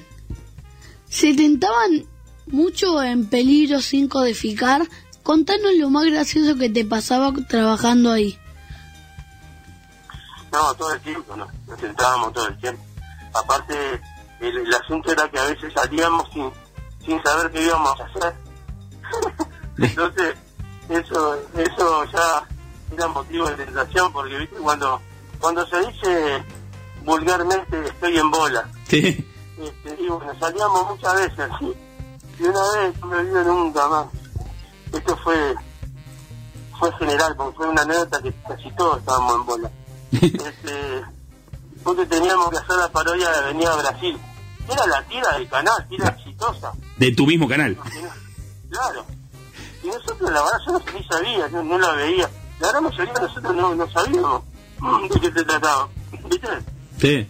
Y, ta, y cuando terminó así, ha- hacíamos el programa a la noche, que era la previa del mundial, ¿te acordás? Sí, obvio. Y bueno, ahí este dice, usted tiene que hacer la parodia de Avenida Brasil, que hoy termina, así la potenciamos, o mañana que termina, así la potencian desde ahora. Y nosotros sabíamos hacer los personajes sin saber quiénes éramos a veces. Nos moríamos de risa, ¿viste? Llorábamos, nuestros papás decíamos cualquier cosa. Pero, No, esos programas a la noche eran geniales porque a veces íbamos sin red. Era, hijos. Sí, le mandamos un beso a Pachu. Pachu que la semana pasada estuvo con nosotros y nos tira siempre buena onda. Che, es verdad que... A ver, leí en una nota, no sé, decime si, si es así, que vos te sentías más cómodo en peligro que en, que en Videomatch por el hecho de que eran más libres y no había que hacer reír a Marcelo. ¿Es así? Y lo que pasa es que sí, a ver, eh, sí, eh, pero lo explico porque porque vos fíjate que en Video Match eh, manda Marcelo, ¿viste? Claro, el tipo es un es el número uno, es lógico. Había muchas cosas que nosotros no podíamos hacer, ¿viste?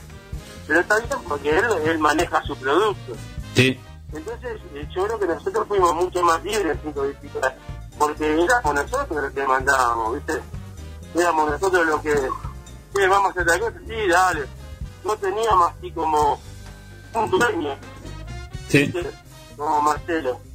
Pero que se entienda bien, este, eh, en, las, en los dos la pasamos divino. Sí, es una diferencia de... Teníamos mucho más libertad sin codificar porque éramos nosotros, nosotros éramos los que ahí este, manejábamos un poco todo, sé. Y podíamos hacer un montón de cosas que, que en video más no se podían hacer. Fue una cuestión que tenía razón, Marcelo, ¿no? Sí, era otro formato. Claro, otro formato. Bruni, ¿Cómo se te ocurrió hacer la canita vol- la canita voladora?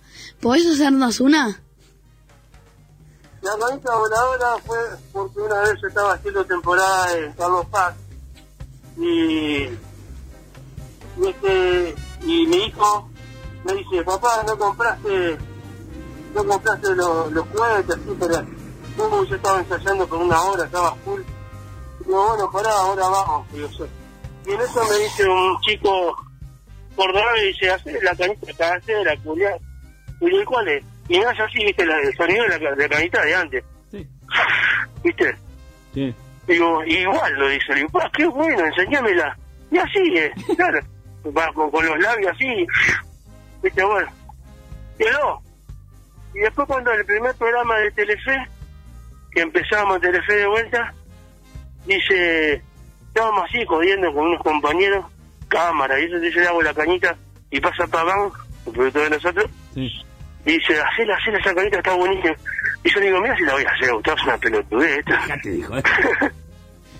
y el tipo la pegó en el ángulo, porque me dijo, hacela, vas a ver que va a andar. Y bueno, no sé, esas cosas, viste, que, Sí, por que algo me, pegan, me y eh, después todo el mundo haciendo la cañita, los jugadores, todo el, todo el mundo. Muy loco. ¿Y qué te hace reír a vos? ¿Qué, a ver, ¿qué te hace reír a vos? ¿Y cuál es el mejor chiste de eso que estás pasando al cuadernito? No, mucho, mucho. Muchas cosas me hacen reír. Tengo, a veces me han preguntado cuál escribir. No, no, son muchos. Pero vos fíjate que nosotros venimos de una época donde hubo mucho humor. Y ahora, lamentablemente, eso es lo que está escaseando. No hay nada. Sí. Este, venimos de época de grandiosas de, de los tres chiflados, de Gordo y el Flaco, de, de todos los monstruos argentinos cómicos Sí, Olmedo, que tuvieron su programa, claro. Los uruguayos mismos. Hiperhumor, calificar. Le Luthier. Eh, bueno, a mí, yo de los últimos que me muero de risa, Jim Carrey. Me mata de risa. Eh, eh, ¿Cómo es? Que a mí me encantaba también Jerry, Jerry Lewis. Sí. Eh, montón. Mis compañeros. Son mis compañeros. ¿Hay alguno con el Muchos que sí? humoristas del, del interior que son unos fenómenos. Este me puede. ¿Bien? De tus compañeros, ¿alguno que decís me puede, me hace reír mucho? Muchos. No te puedo decir uno. Muchos, muchos, porque todos tienen una característica. Nos hemos reído con todo, la verdad. Son todos muy talentosos. Y somos una generación que somos muy jodones, ¿viste? Sí. Muy, muy jodones. Y eso ayuda también porque eh, siempre andamos rompiendo las pelotas y siempre hay uno que tiene algo. Y mismo ahora en cuarentena tenemos un grupo de WhatsApp nosotros, donde también está Pachu, Larry, y Hitu, el oso Arturo. ¿Viste? Qué lindo estar en y, ese grupo. y- y no- no- nos bancamos con humor, ¿viste? Toda esa cuarentena ahí. Lindo, ¿no? Ellos vi- viven de amigos, de, de haber pasado cosas lindas. Sí. Contanos de Hola. ESPN FC Show. Fútbol. show. ¿Cómo? Contanos de. pre- Preguntaba Bruno que nos cuentes de ESPN FC Show. Ah, bueno, bueno, eso es una propuesta que, que ahora la estamos haciendo un poco eh, casera, digamos, porque era para hacer en piso, para, para hacer un programa bastante distendido, con personajes, con, con invitados. Y que ahora, bueno, este, igualmente va a salir, que va a estar bárbaro, pero lo vamos a hacer tipo radio, radio en vivo, y con invitados también, ¿no? Pero que bueno, es, es, es diferente, ¿no? Porque cada uno en su en su pantallita no es lo mismo que estar en el, en el piso, ¿no? En una escenografía preciosa, bien hecho todo, pero bueno, ojalá que todo esto de a poco vaya culminando, así podemos volver a, hacerlo de verdad, ¿no? A estar en el piso. Que todavía no, no salió, pero, pero va a estar muy bueno. Muy bien. Por lo menos distendido, algo nuevo para la gente. Está bueno.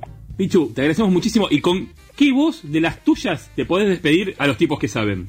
Y hacemos la, ¿qué te parece? La de Víctor Hugo Morales. Dale. Amigas y amigos, esto fue todo.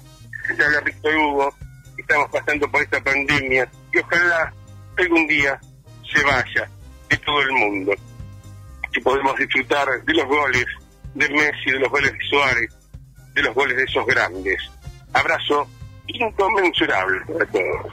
Qué grande, Pichu. Muchas gracias. Brunito, a partir de hoy, Pichu, además de un gran cómico, ¿qué es? Un tipo que sabe. Un abrazo grande. Muchas gracias, Pichu. Así ha pasado Pichu eh, estaneo por tipos, Tipos que saben. Ahora vamos a escuchar El Cuarteto del Coronavirus, una parodia hecha por Claudio Gordillo y Marco Carpio, de ¿Quién se ha tomado todo el vino? De la Mona Jiménez, que cada músico grabó en su casa. Un, dos, tres, cuatro.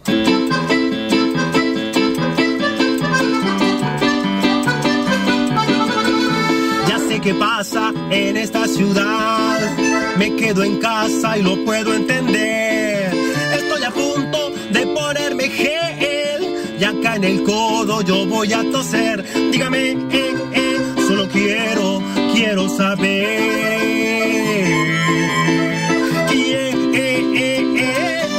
Previene el coronavirus. Oh, oh, oh, oh, oh, oh. Yeah, eh, eh, eh, vencerá el coronavirus. Oh, oh, oh, oh, oh, oh. ¿Quién dice chao coronavirus?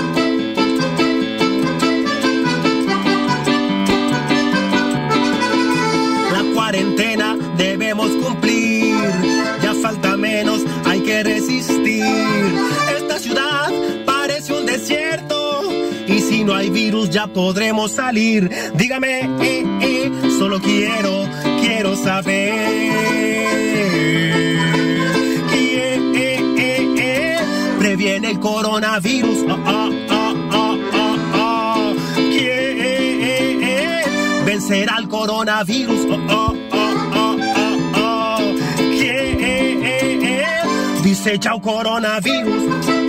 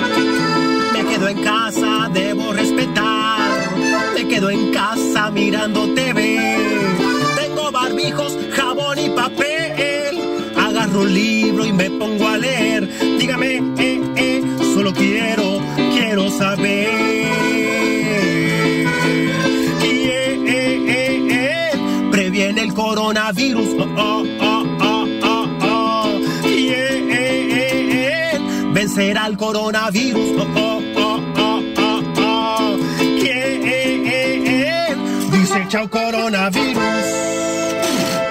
Durante el aislamiento social, te recomendamos acceder a toda la documentación de tus pólizas en nuestro sistema de autogestión, ingresando a segurosrivadavia.com. Para otras consultas, comunícate con tu productor asesor de seguros o llamanos al 0810-999-3200. Seguros Rivadavia, 75 años, protegiendo lo que más te importa. Número de inscripción 222, Superintendencia de Seguros de la Nación. Todas las novedades en videojuegos y juguetes las encontrás en Ready Go. PlayStation 4, Xbox One, Funko Pop, figuras de superhéroes y mucho más. También contás con un servicio técnico de joysticks y consolas. Búscanos en Facebook como Radio Web o vení a visitarnos a Belgrano 126, local 3, San Isidro. Radio Go. Lo mejor en videojuegos y juguetes.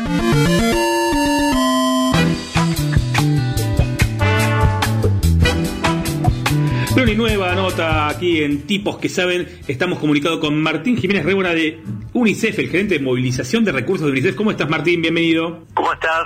¿Todo bien? ¿Todo bien vos? Muy bien, por suerte. Acá mm, descansando un poco después de una semana llena de, de trabajo y haciendo mucho por los chicos. Me imagino. ¿Estás preparado para la entrevista incisiva de Bruno? Por supuesto, siempre. Arranque, Brunito. ¿Qué hace UNICEF? UNICEF trabaja para que los chicos, las chicas y los adolescentes crezcan con todo lo que necesitan, con salud, con una buena alimentación, con educación y también protegidos frente, por ejemplo, a la violencia y al maltrato. ¿Y cómo afectó la pandemia el trabajo de UNICEF y cuál es su posicionamiento contra el coronavirus? Bueno, ustedes saben que el coronavirus eh, principalmente está afectando a las personas de edad, ¿no? Nuestros padres o nuestros abuelos, en función de la, de la edad que también nosotros tengamos. Estamos preocupados principalmente por eso y eso hizo que todos los gobiernos o casi todos los gobiernos del mundo decretaran una cuarentena.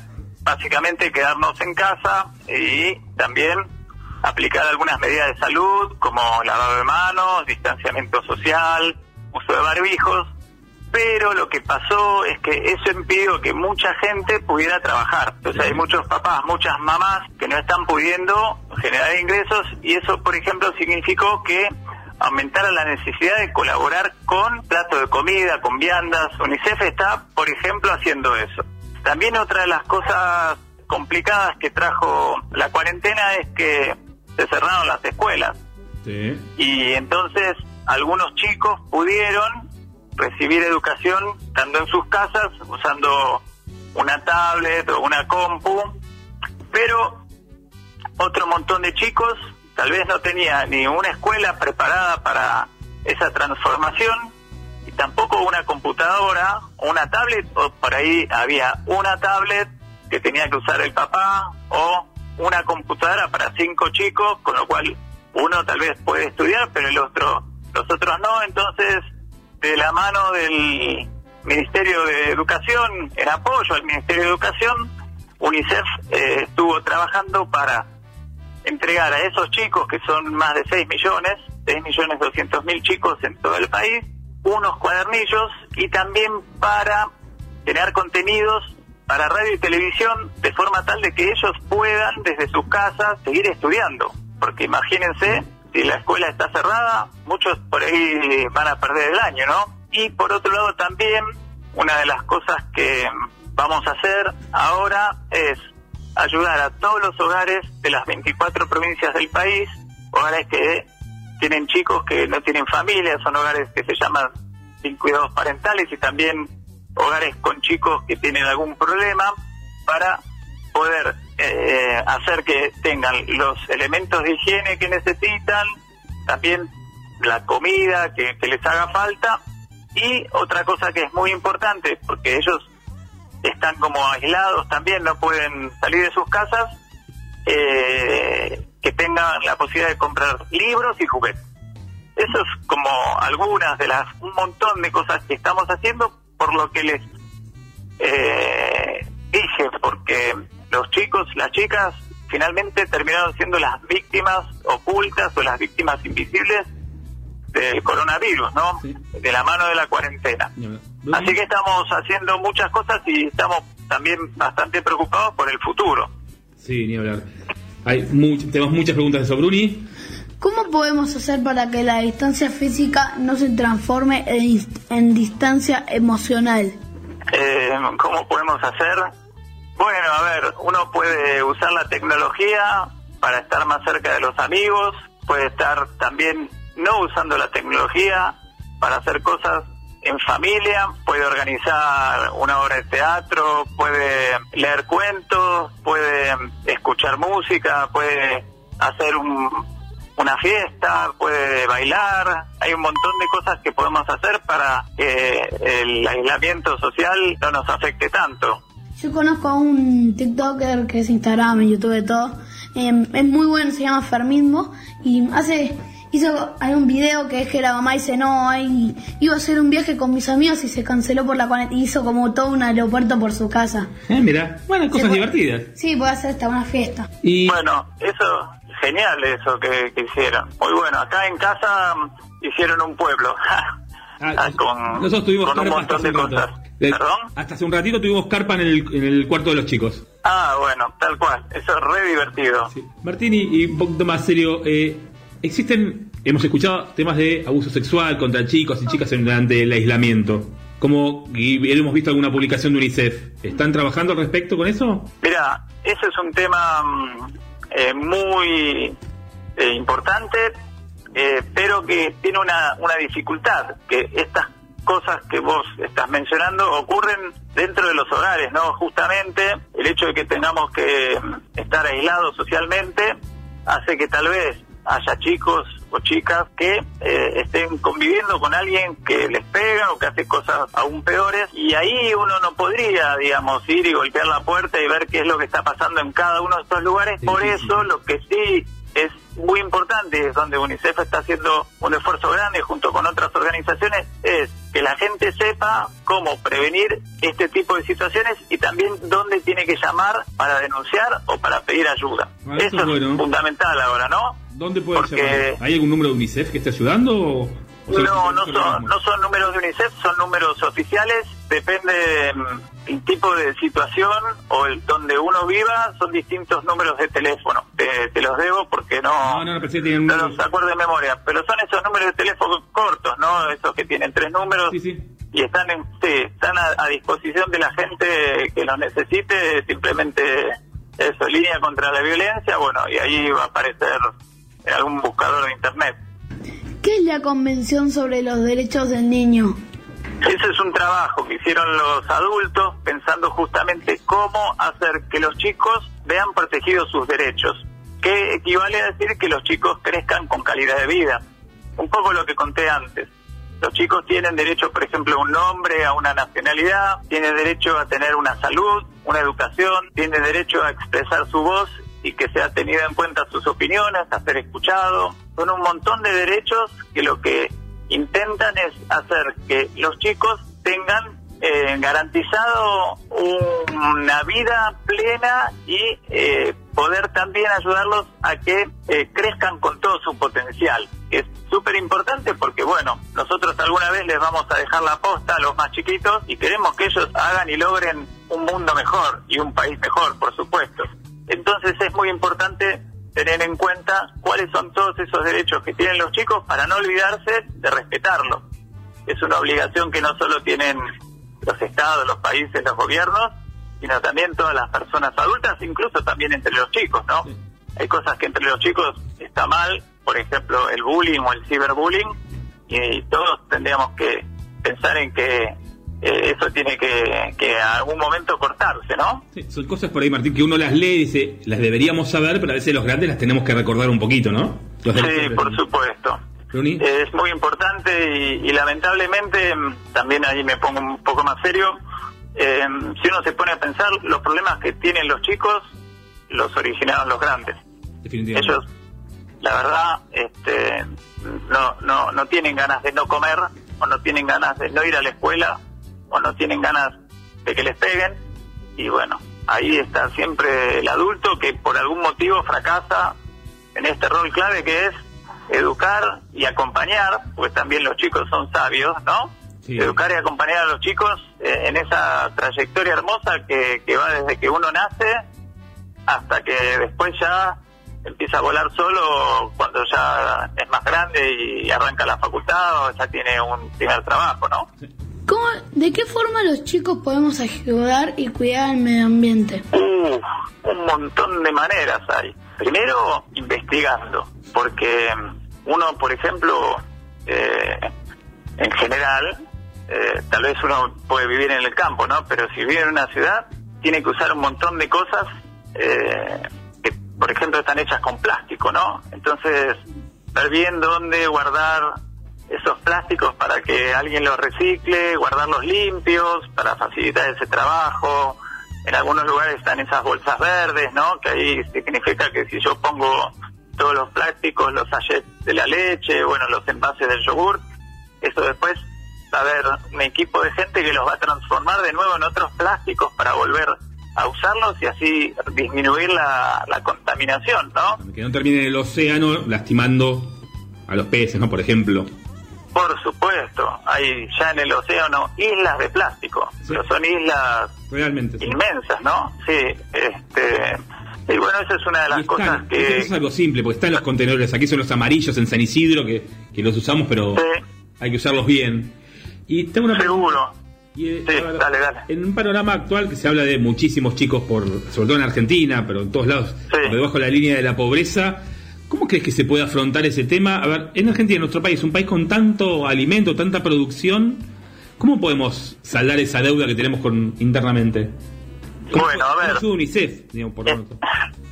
Ok, eso es más fácil que lo otro, ¿no? Sí, sí, lo sí, otro, perdón, no, te voy a, no te voy a obviamente, tirar la mochila de solucionar la pobreza del mundo, sino ¿qué hace UNICEF para saldar esa deuda que tenemos? acá hay, hay dos cosas, ¿no? Importantes.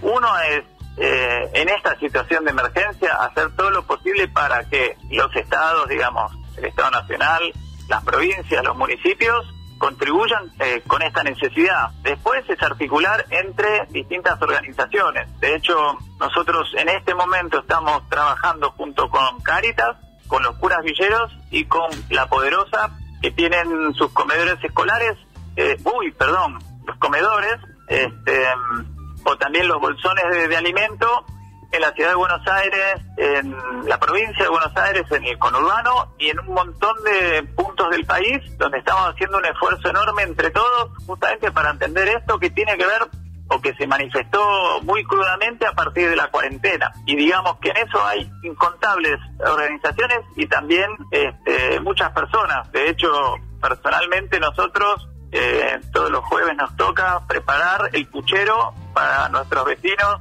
que están acá cerca en un barrio más humilde. Y bueno, ojalá que esto pase también de la mano de, de- de la cuarentena. El día que termine, esto, seguramente la- las personas tendrán más posibilidades de, volver a tomar este, una, una vida más normal.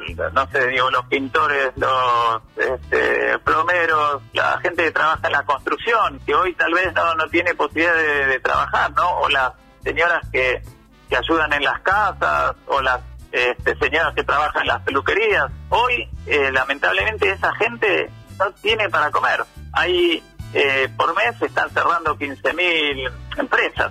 Imagínense el número de gente que, que, que está quedando solo eh, Sí, con sus ingreso. ahorros y con una red por ahí de, de familia que los ayude y cuando eso se corta eh, va a ir a pedir comida donde pueda, ¿no?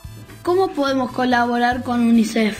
Se puede colaborar eh, difundiendo la, la Convención sobre los Derechos de los Chicos, haciendo muchas bue- cosas buenas con ellos y para ellos, y también, por supuesto, para todos estos trabajos que estamos haciendo, tenemos una página web que es unicef.org.ar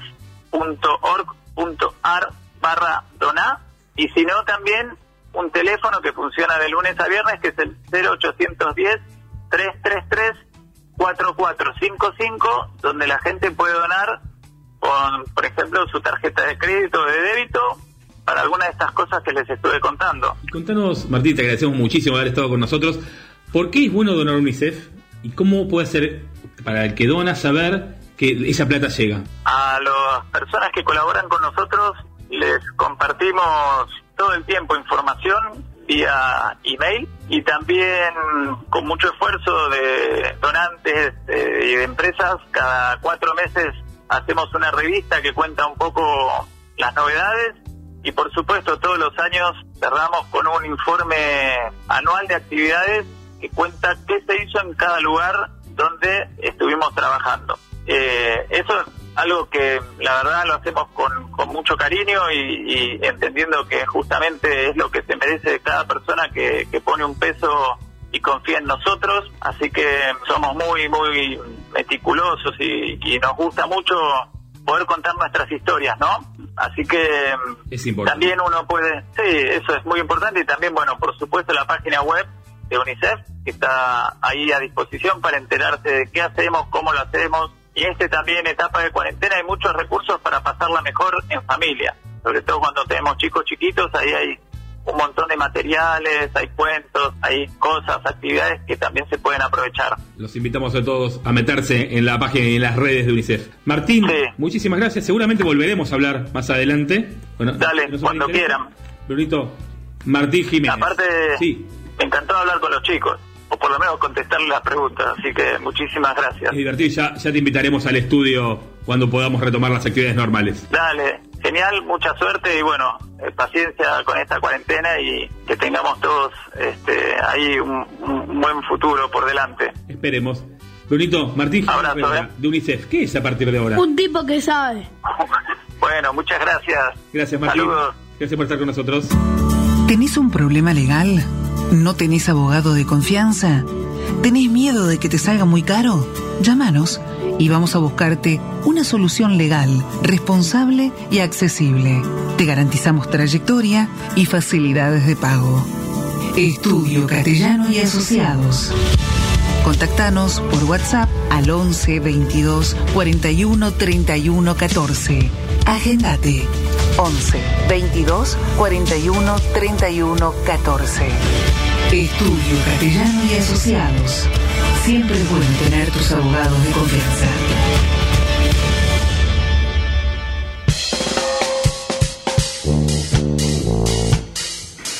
Bruni, arrancamos con la entrevista más rica que tenemos hoy, ¿te parece? Sí, dale. Estamos comunicados entonces con Donato de Santi. ¿Cómo estás, Donato? Bienvenido a Tipos que Saben. Bien, ¿cómo andan ustedes, Ale? ¿Todo bien? ¿Vos cómo te, arran- cómo te está tratando la cuarentena? Mira, ya es tan larga que ya me estoy acostumbrando. Hasta me- Mira, te voy a decir algo que no digo que me está gustando, pero lo que me gusta es el, um, el desafío ¿no? que nos propone en, en los dos en las dos avenidas. Una es la, salud, de la de salud, por supuesto que tenemos que cuidarnos, y la otra es de la sobrevivencia desde un punto de vista um, de empresa, empresarial. Por eso que estamos... Yo estoy disfrutando esa, realmente ese, ese desafío. Y eso te iba a preguntar una de las preguntas. ¿Cómo estás reconvirtiendo eh, el trabajo ahora en la cuarentena con, con tus dos restaurantes? Sí, mira, nosotros reconvertimos todo esto a, aún antes de la que se proclamó la pandemia, perdón, la cuarentena acá en la Argentina. Nosotros desde enero hemos transformado nuestros locales, nuestro, eh, nuestros productos, nuestras eh, elaboraciones de productos, la oferta. Así que cuando esto arrancó en marzo, nosotros ya prácticamente hicimos un, un switch eh, relativamente rápido, que lo seguimos manteniendo. Es, la única, el único que nos mantiene eh, parado. Vivos, por lo menos. No es Eh, sí, poco. sí, sí, sí. Recordamos el Instagram Cuchina Paradiso BA. Exacto, sí, sí, sí. Como puede ver ahí, nos reinventamos con un montón de propuestas porque ha, ha habido un, un decrecimiento notable de la afluencia de la, de- del público. Estamos solamente manejándonos por takeaway y delivery. Bien. Bruni, ¿qué tenés para preguntar? ¿Siempre quisiste ser cocinero? Eh, mira, yo soy soy varias cosas, no soy solamente cocinero, ¿no? La cocina para mí es es, es una cosa que realmente me, me gusta hacer, pero me gusta considerarme como como soy un hombre de a esa altura que ya tengo casi 60 de, de muchas cosas, de ser padre, de ser marido, de ser emprendedor, de ser apasionado de, de lectura, de música, pero también de cocina. La cocina ha sido parte de mi vida desde una edad muy temprana, desde que, mm, digamos, nosotros como siendo gente de campo, siempre estamos, eh, hemos eh, sido cerca de, de producciones, de cosechas, de, de conservas y de cocina diaria. Así que la cocina siempre fue parte de mi vida hasta que decidí hacerlo profesionalmente adentro de otra cosa que hago todos los días. ¿Y cómo fue vos el viaje desde lo personal y lo profesional de estar en Italia, de cocinar en Estados Unidos con mucho éxito y de venir a Argentina? ¿Y por qué decidiste radicarte en Argentina? Porque Argentina me atrajo como un país que tenía, mm, un- un- un- a nivel umbilical algo muy fuerte con Italia. Entonces siempre quise venir a conocer eh, para alimentar mi curiosidad. Y cuando vine acá me encontré realmente con, con, un, con un panorama eh, muy abierto, muy estimula- estimulador también eh, para, para hacer negocio, para conocer gente, para vivir una vida distinta, eh, también consona a lo que yo estaba buscando. Se se dieron muchas condiciones, después la televisión también ayudó un montón a que yo me, me encariñara aún más y la gente con nosotros se fue una, un vaivén recíproco y, y- y con esa linda relación prácticamente se establecieron eh, la base para que yo me quedara por largo tiempo. ¿Cuál fue el restaurante en el que trabajaste y que te gustó más en Estados Unidos? En el mundo, Sí. Mira, eh, yo tengo, si vos eh, cuando tenés tiempo entrar en mi biografía, yo trabajé por tres años en ah, Piacenza, una localidad al sur de Milán, justo la primera ciudad de la Emilia Romagna. Trabajé en la antica hostería del teatro. Ahí fueron unos años espectaculares, re lindo, eh, fantástico, de mucho aprendizaje, de mucha, ahí la, pasión para la cocina realmente fue donde se marcó indeleblemente y ahí empezaron obviamente mis primeros pasos profesionales. Bien, ¿y cómo fueron los años trabajando para Versace? ¿Qué, qué cosas divertidas te pasan? Me imagino que van a ser cosas que hoy la ves y dices, Eh, lo- esos años fueron, ah, eh, obviamente después de tantos años de trabajar alrededor por el mundo, una experiencia bajo otro tipo de, ah, ¿cómo puedo decir?, de medio ambiente. Vos pensás que trabajar para una casa privada, para una familia de alto perfil, eh, no, es na- no tiene nada que ver con trabajar en hoteles, restaurantes, podríamos decir, mm, terrenales, ¿no? Eh, fue una experiencia... nivel, ¿no? de- Otra cosa. sí. Pero no, no, no quiero decir no nivel, nivel de más nivel de... Me refería a otro plano por ahí. otro plano, ahí va, es otro plano, un plano totalmente distinto, realmente nada, nada que ver con lo que uno se puede imaginar, por, y por las accesibilidades, también los accesos distintos, y también porque el ambiente, las personas que acudían o que visitaban la casa, o sea, realmente todo un sistema, eh, de hecho, de hecho lo escribí en mi libro Cucina Paradiso, la, eh, traté de explicar esta experiencia que obviamente fue única, irrepetible. Bien, ¿y había te, sorprendías todo el tiempo? Llegó un momento que ya te acostumbrabas. No, no, no, todo el tiempo. Yo la- a mí la vida me sorprende siempre. O sea, la, la vida es una, para mí, eh, el hecho de ser cocinero siempre me expuso a estos tipos de experiencias que se, que se destacan un poco de la normalidad, la oportunidad, digamos, de viajar, de conocer gente distinta, siempre sigue siendo parte que me sorprende de la vida diaria. ¿Te gusta dar clases de cocina? ¿Cómo sos como Sí. profesor? ¿Cómo es el profesor de Santis? A ver, a mí me encanta. Yo, eh, la verdad que dando curso de cocina también me abrió una el, el contacto con el público. Esto lo, lo hice desde mm, mi primeros pasos casi. A- apenas que iba aprendiendo algo, lo iba transmitiendo. Hice mi primer programa de televisión en el 84 en la RAI en Italia.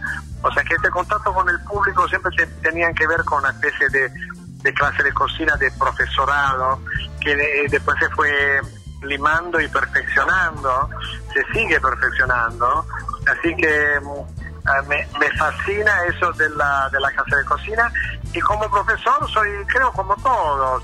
A ver, a veces tengo días mejores que otros, pero me, me gusta considerarme eh, bastante didáctico, me gusta explicar las cosas, me gusta ver que la gente pueda aprender. O sea, puedo leer en la cara de la persona cuando están aprendiendo. Mira qué bueno. Y, y eso, y en un reality como jurado, como evaluador, ¿cómo sos? ¿Y qué haces en un reality cuando ves que el participante está haciendo cualquier cosa?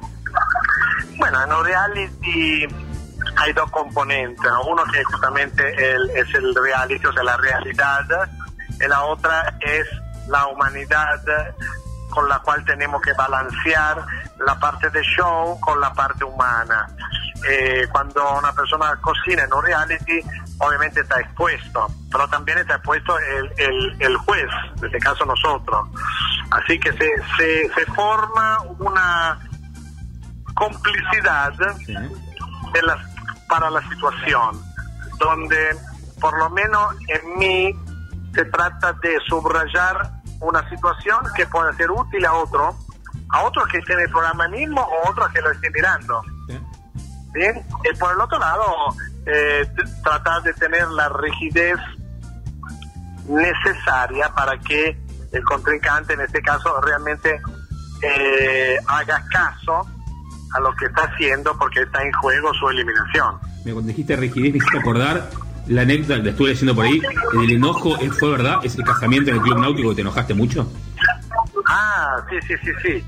Bueno, ahí nos enojamos un poco todo, ¿eh? Sí. todos los cocineros, los productores, todo, porque ese, ese fue un programa donde hubo un casamiento real, o sea, era- no eran actores, no era una cosa armada, era un casamiento donde la gente tenía que comer, eh, tenía un horario y se alquiló un lugar, o sea, había, había mucha presión bajo varios puntos de vista. Entonces, los am, eh, digamos, participantes se la tomaban demasiado así liviano, así que tuvimos que Estaba el respeto por el comensal, ¿no? Digo, faltaba ahí. Sí, sí, exacto. Entonces tuvimos que viste, poner una chaqueta. eh, hubo un momento bastante tenso entre varios, digamos, entre nosotros y algunos de los participantes. ¿Es verdad que una vez no pudieron terminar una grabación de Masterchef en Mendoza con Christoph porque se emborracharon?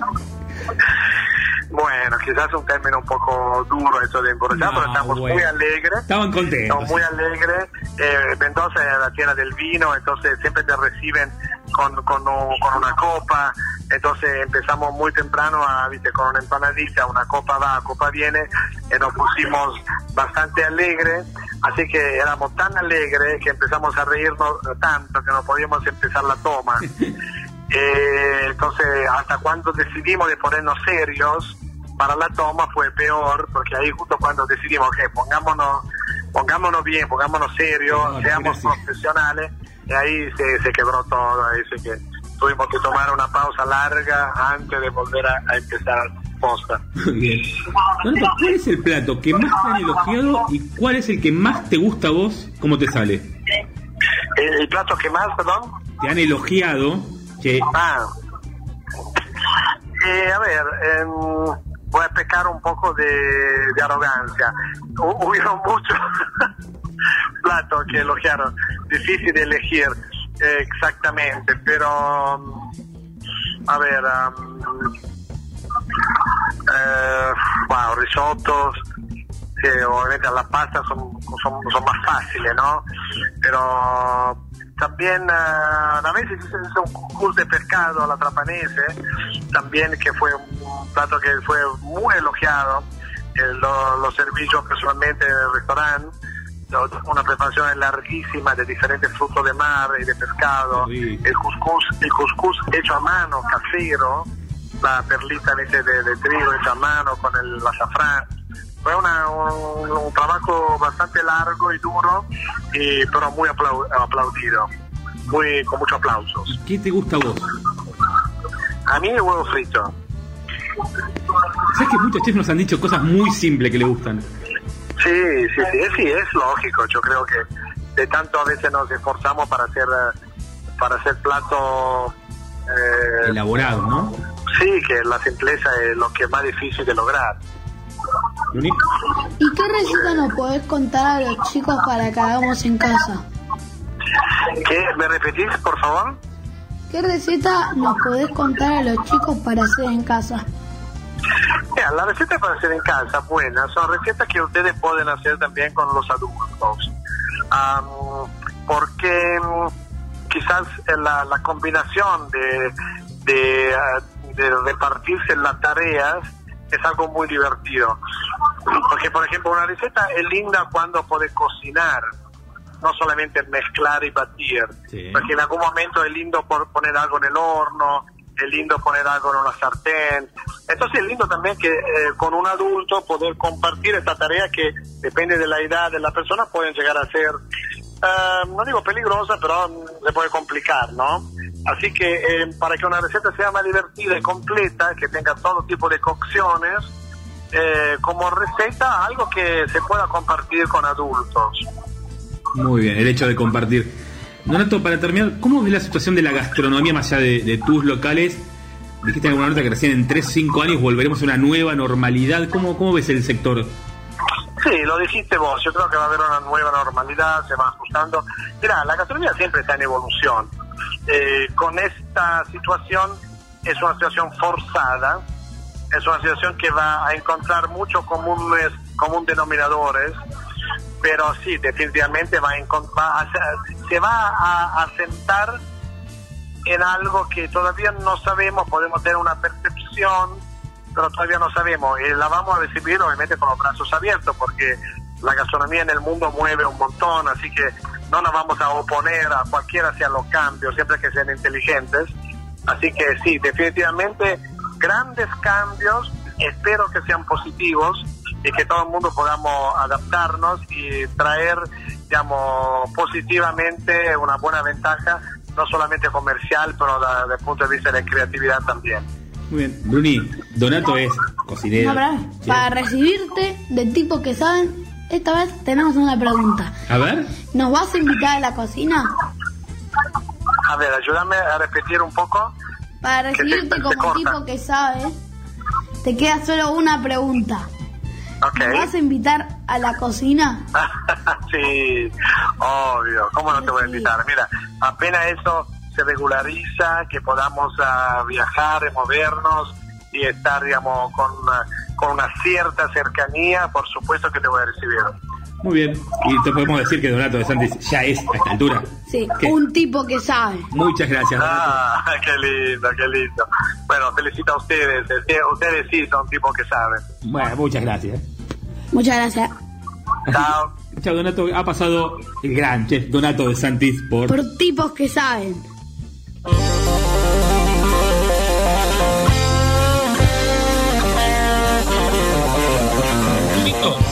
Muy bien, Brunito, invitándose solo a la cocina de Donato, ¿eh? Maxi, ¿vas a venir? Obviamente. Todo lo que hacemos es para eso, para, para mostrar gratis, ¿no? No por... Eh, parte amor al arte y parte eh, comer gratis. Totalmente. ¿Cómo la pasaste, Maxi, hoy? Muy bien, Ale, notas súper interesantes, buena música y una declaración de guerra de Brunito, así que ¿qué más quiero? Una más, Iván. Eh, una más. Sí, y después por ahí hay algún proyecto surgido de una de las notas. ¿eh? En un ratito tengo que hablar por eso, así que ya ampliaremos. Un proyecto grosso con tipos que saben, con una ONG y con algunos amigos por ahí. Maxi, se viene Borbotones ahora esta noche 2, de 20 a 22. Borbotones a las 22. ¿Con qué vienen? Esta noche vamos a traer un poco de reggae neozelandés. Papá, la lala, ¿cómo es? Vamos a estar eh, pasando un poco de la música de Fat Freddy's Drop. Muy bien, lo voy a escuchar, ¿eh? Me interesa saberlo. ¿Algún saludo? A nuestros oyentes, agradecerles por estar siempre del otro lado de la radio. Duri, ¿a quién algún saludo hoy? A la tía Silvi. Porque hoy es el día del, del bioquímico. ¿eh? Muy bien, le mandamos a la tía, a la doctora Silvina Bombicino. Señores, muchas gracias a todos, a Nico Mito, ahí en los controles que hace su magia, a Maxi Nardi, Brunito. ¿Qué? Gracias a todos los que hacen este programa del otro lado también, ¿qué se llama? ¿Tipo qué sabe? Hasta la semana que viene. Todo el mundo a saltar, esto es una fiesta. No soy amargo, estoy en casa por cuarentena. Yo no me muevo de acá, esto es una fiesta,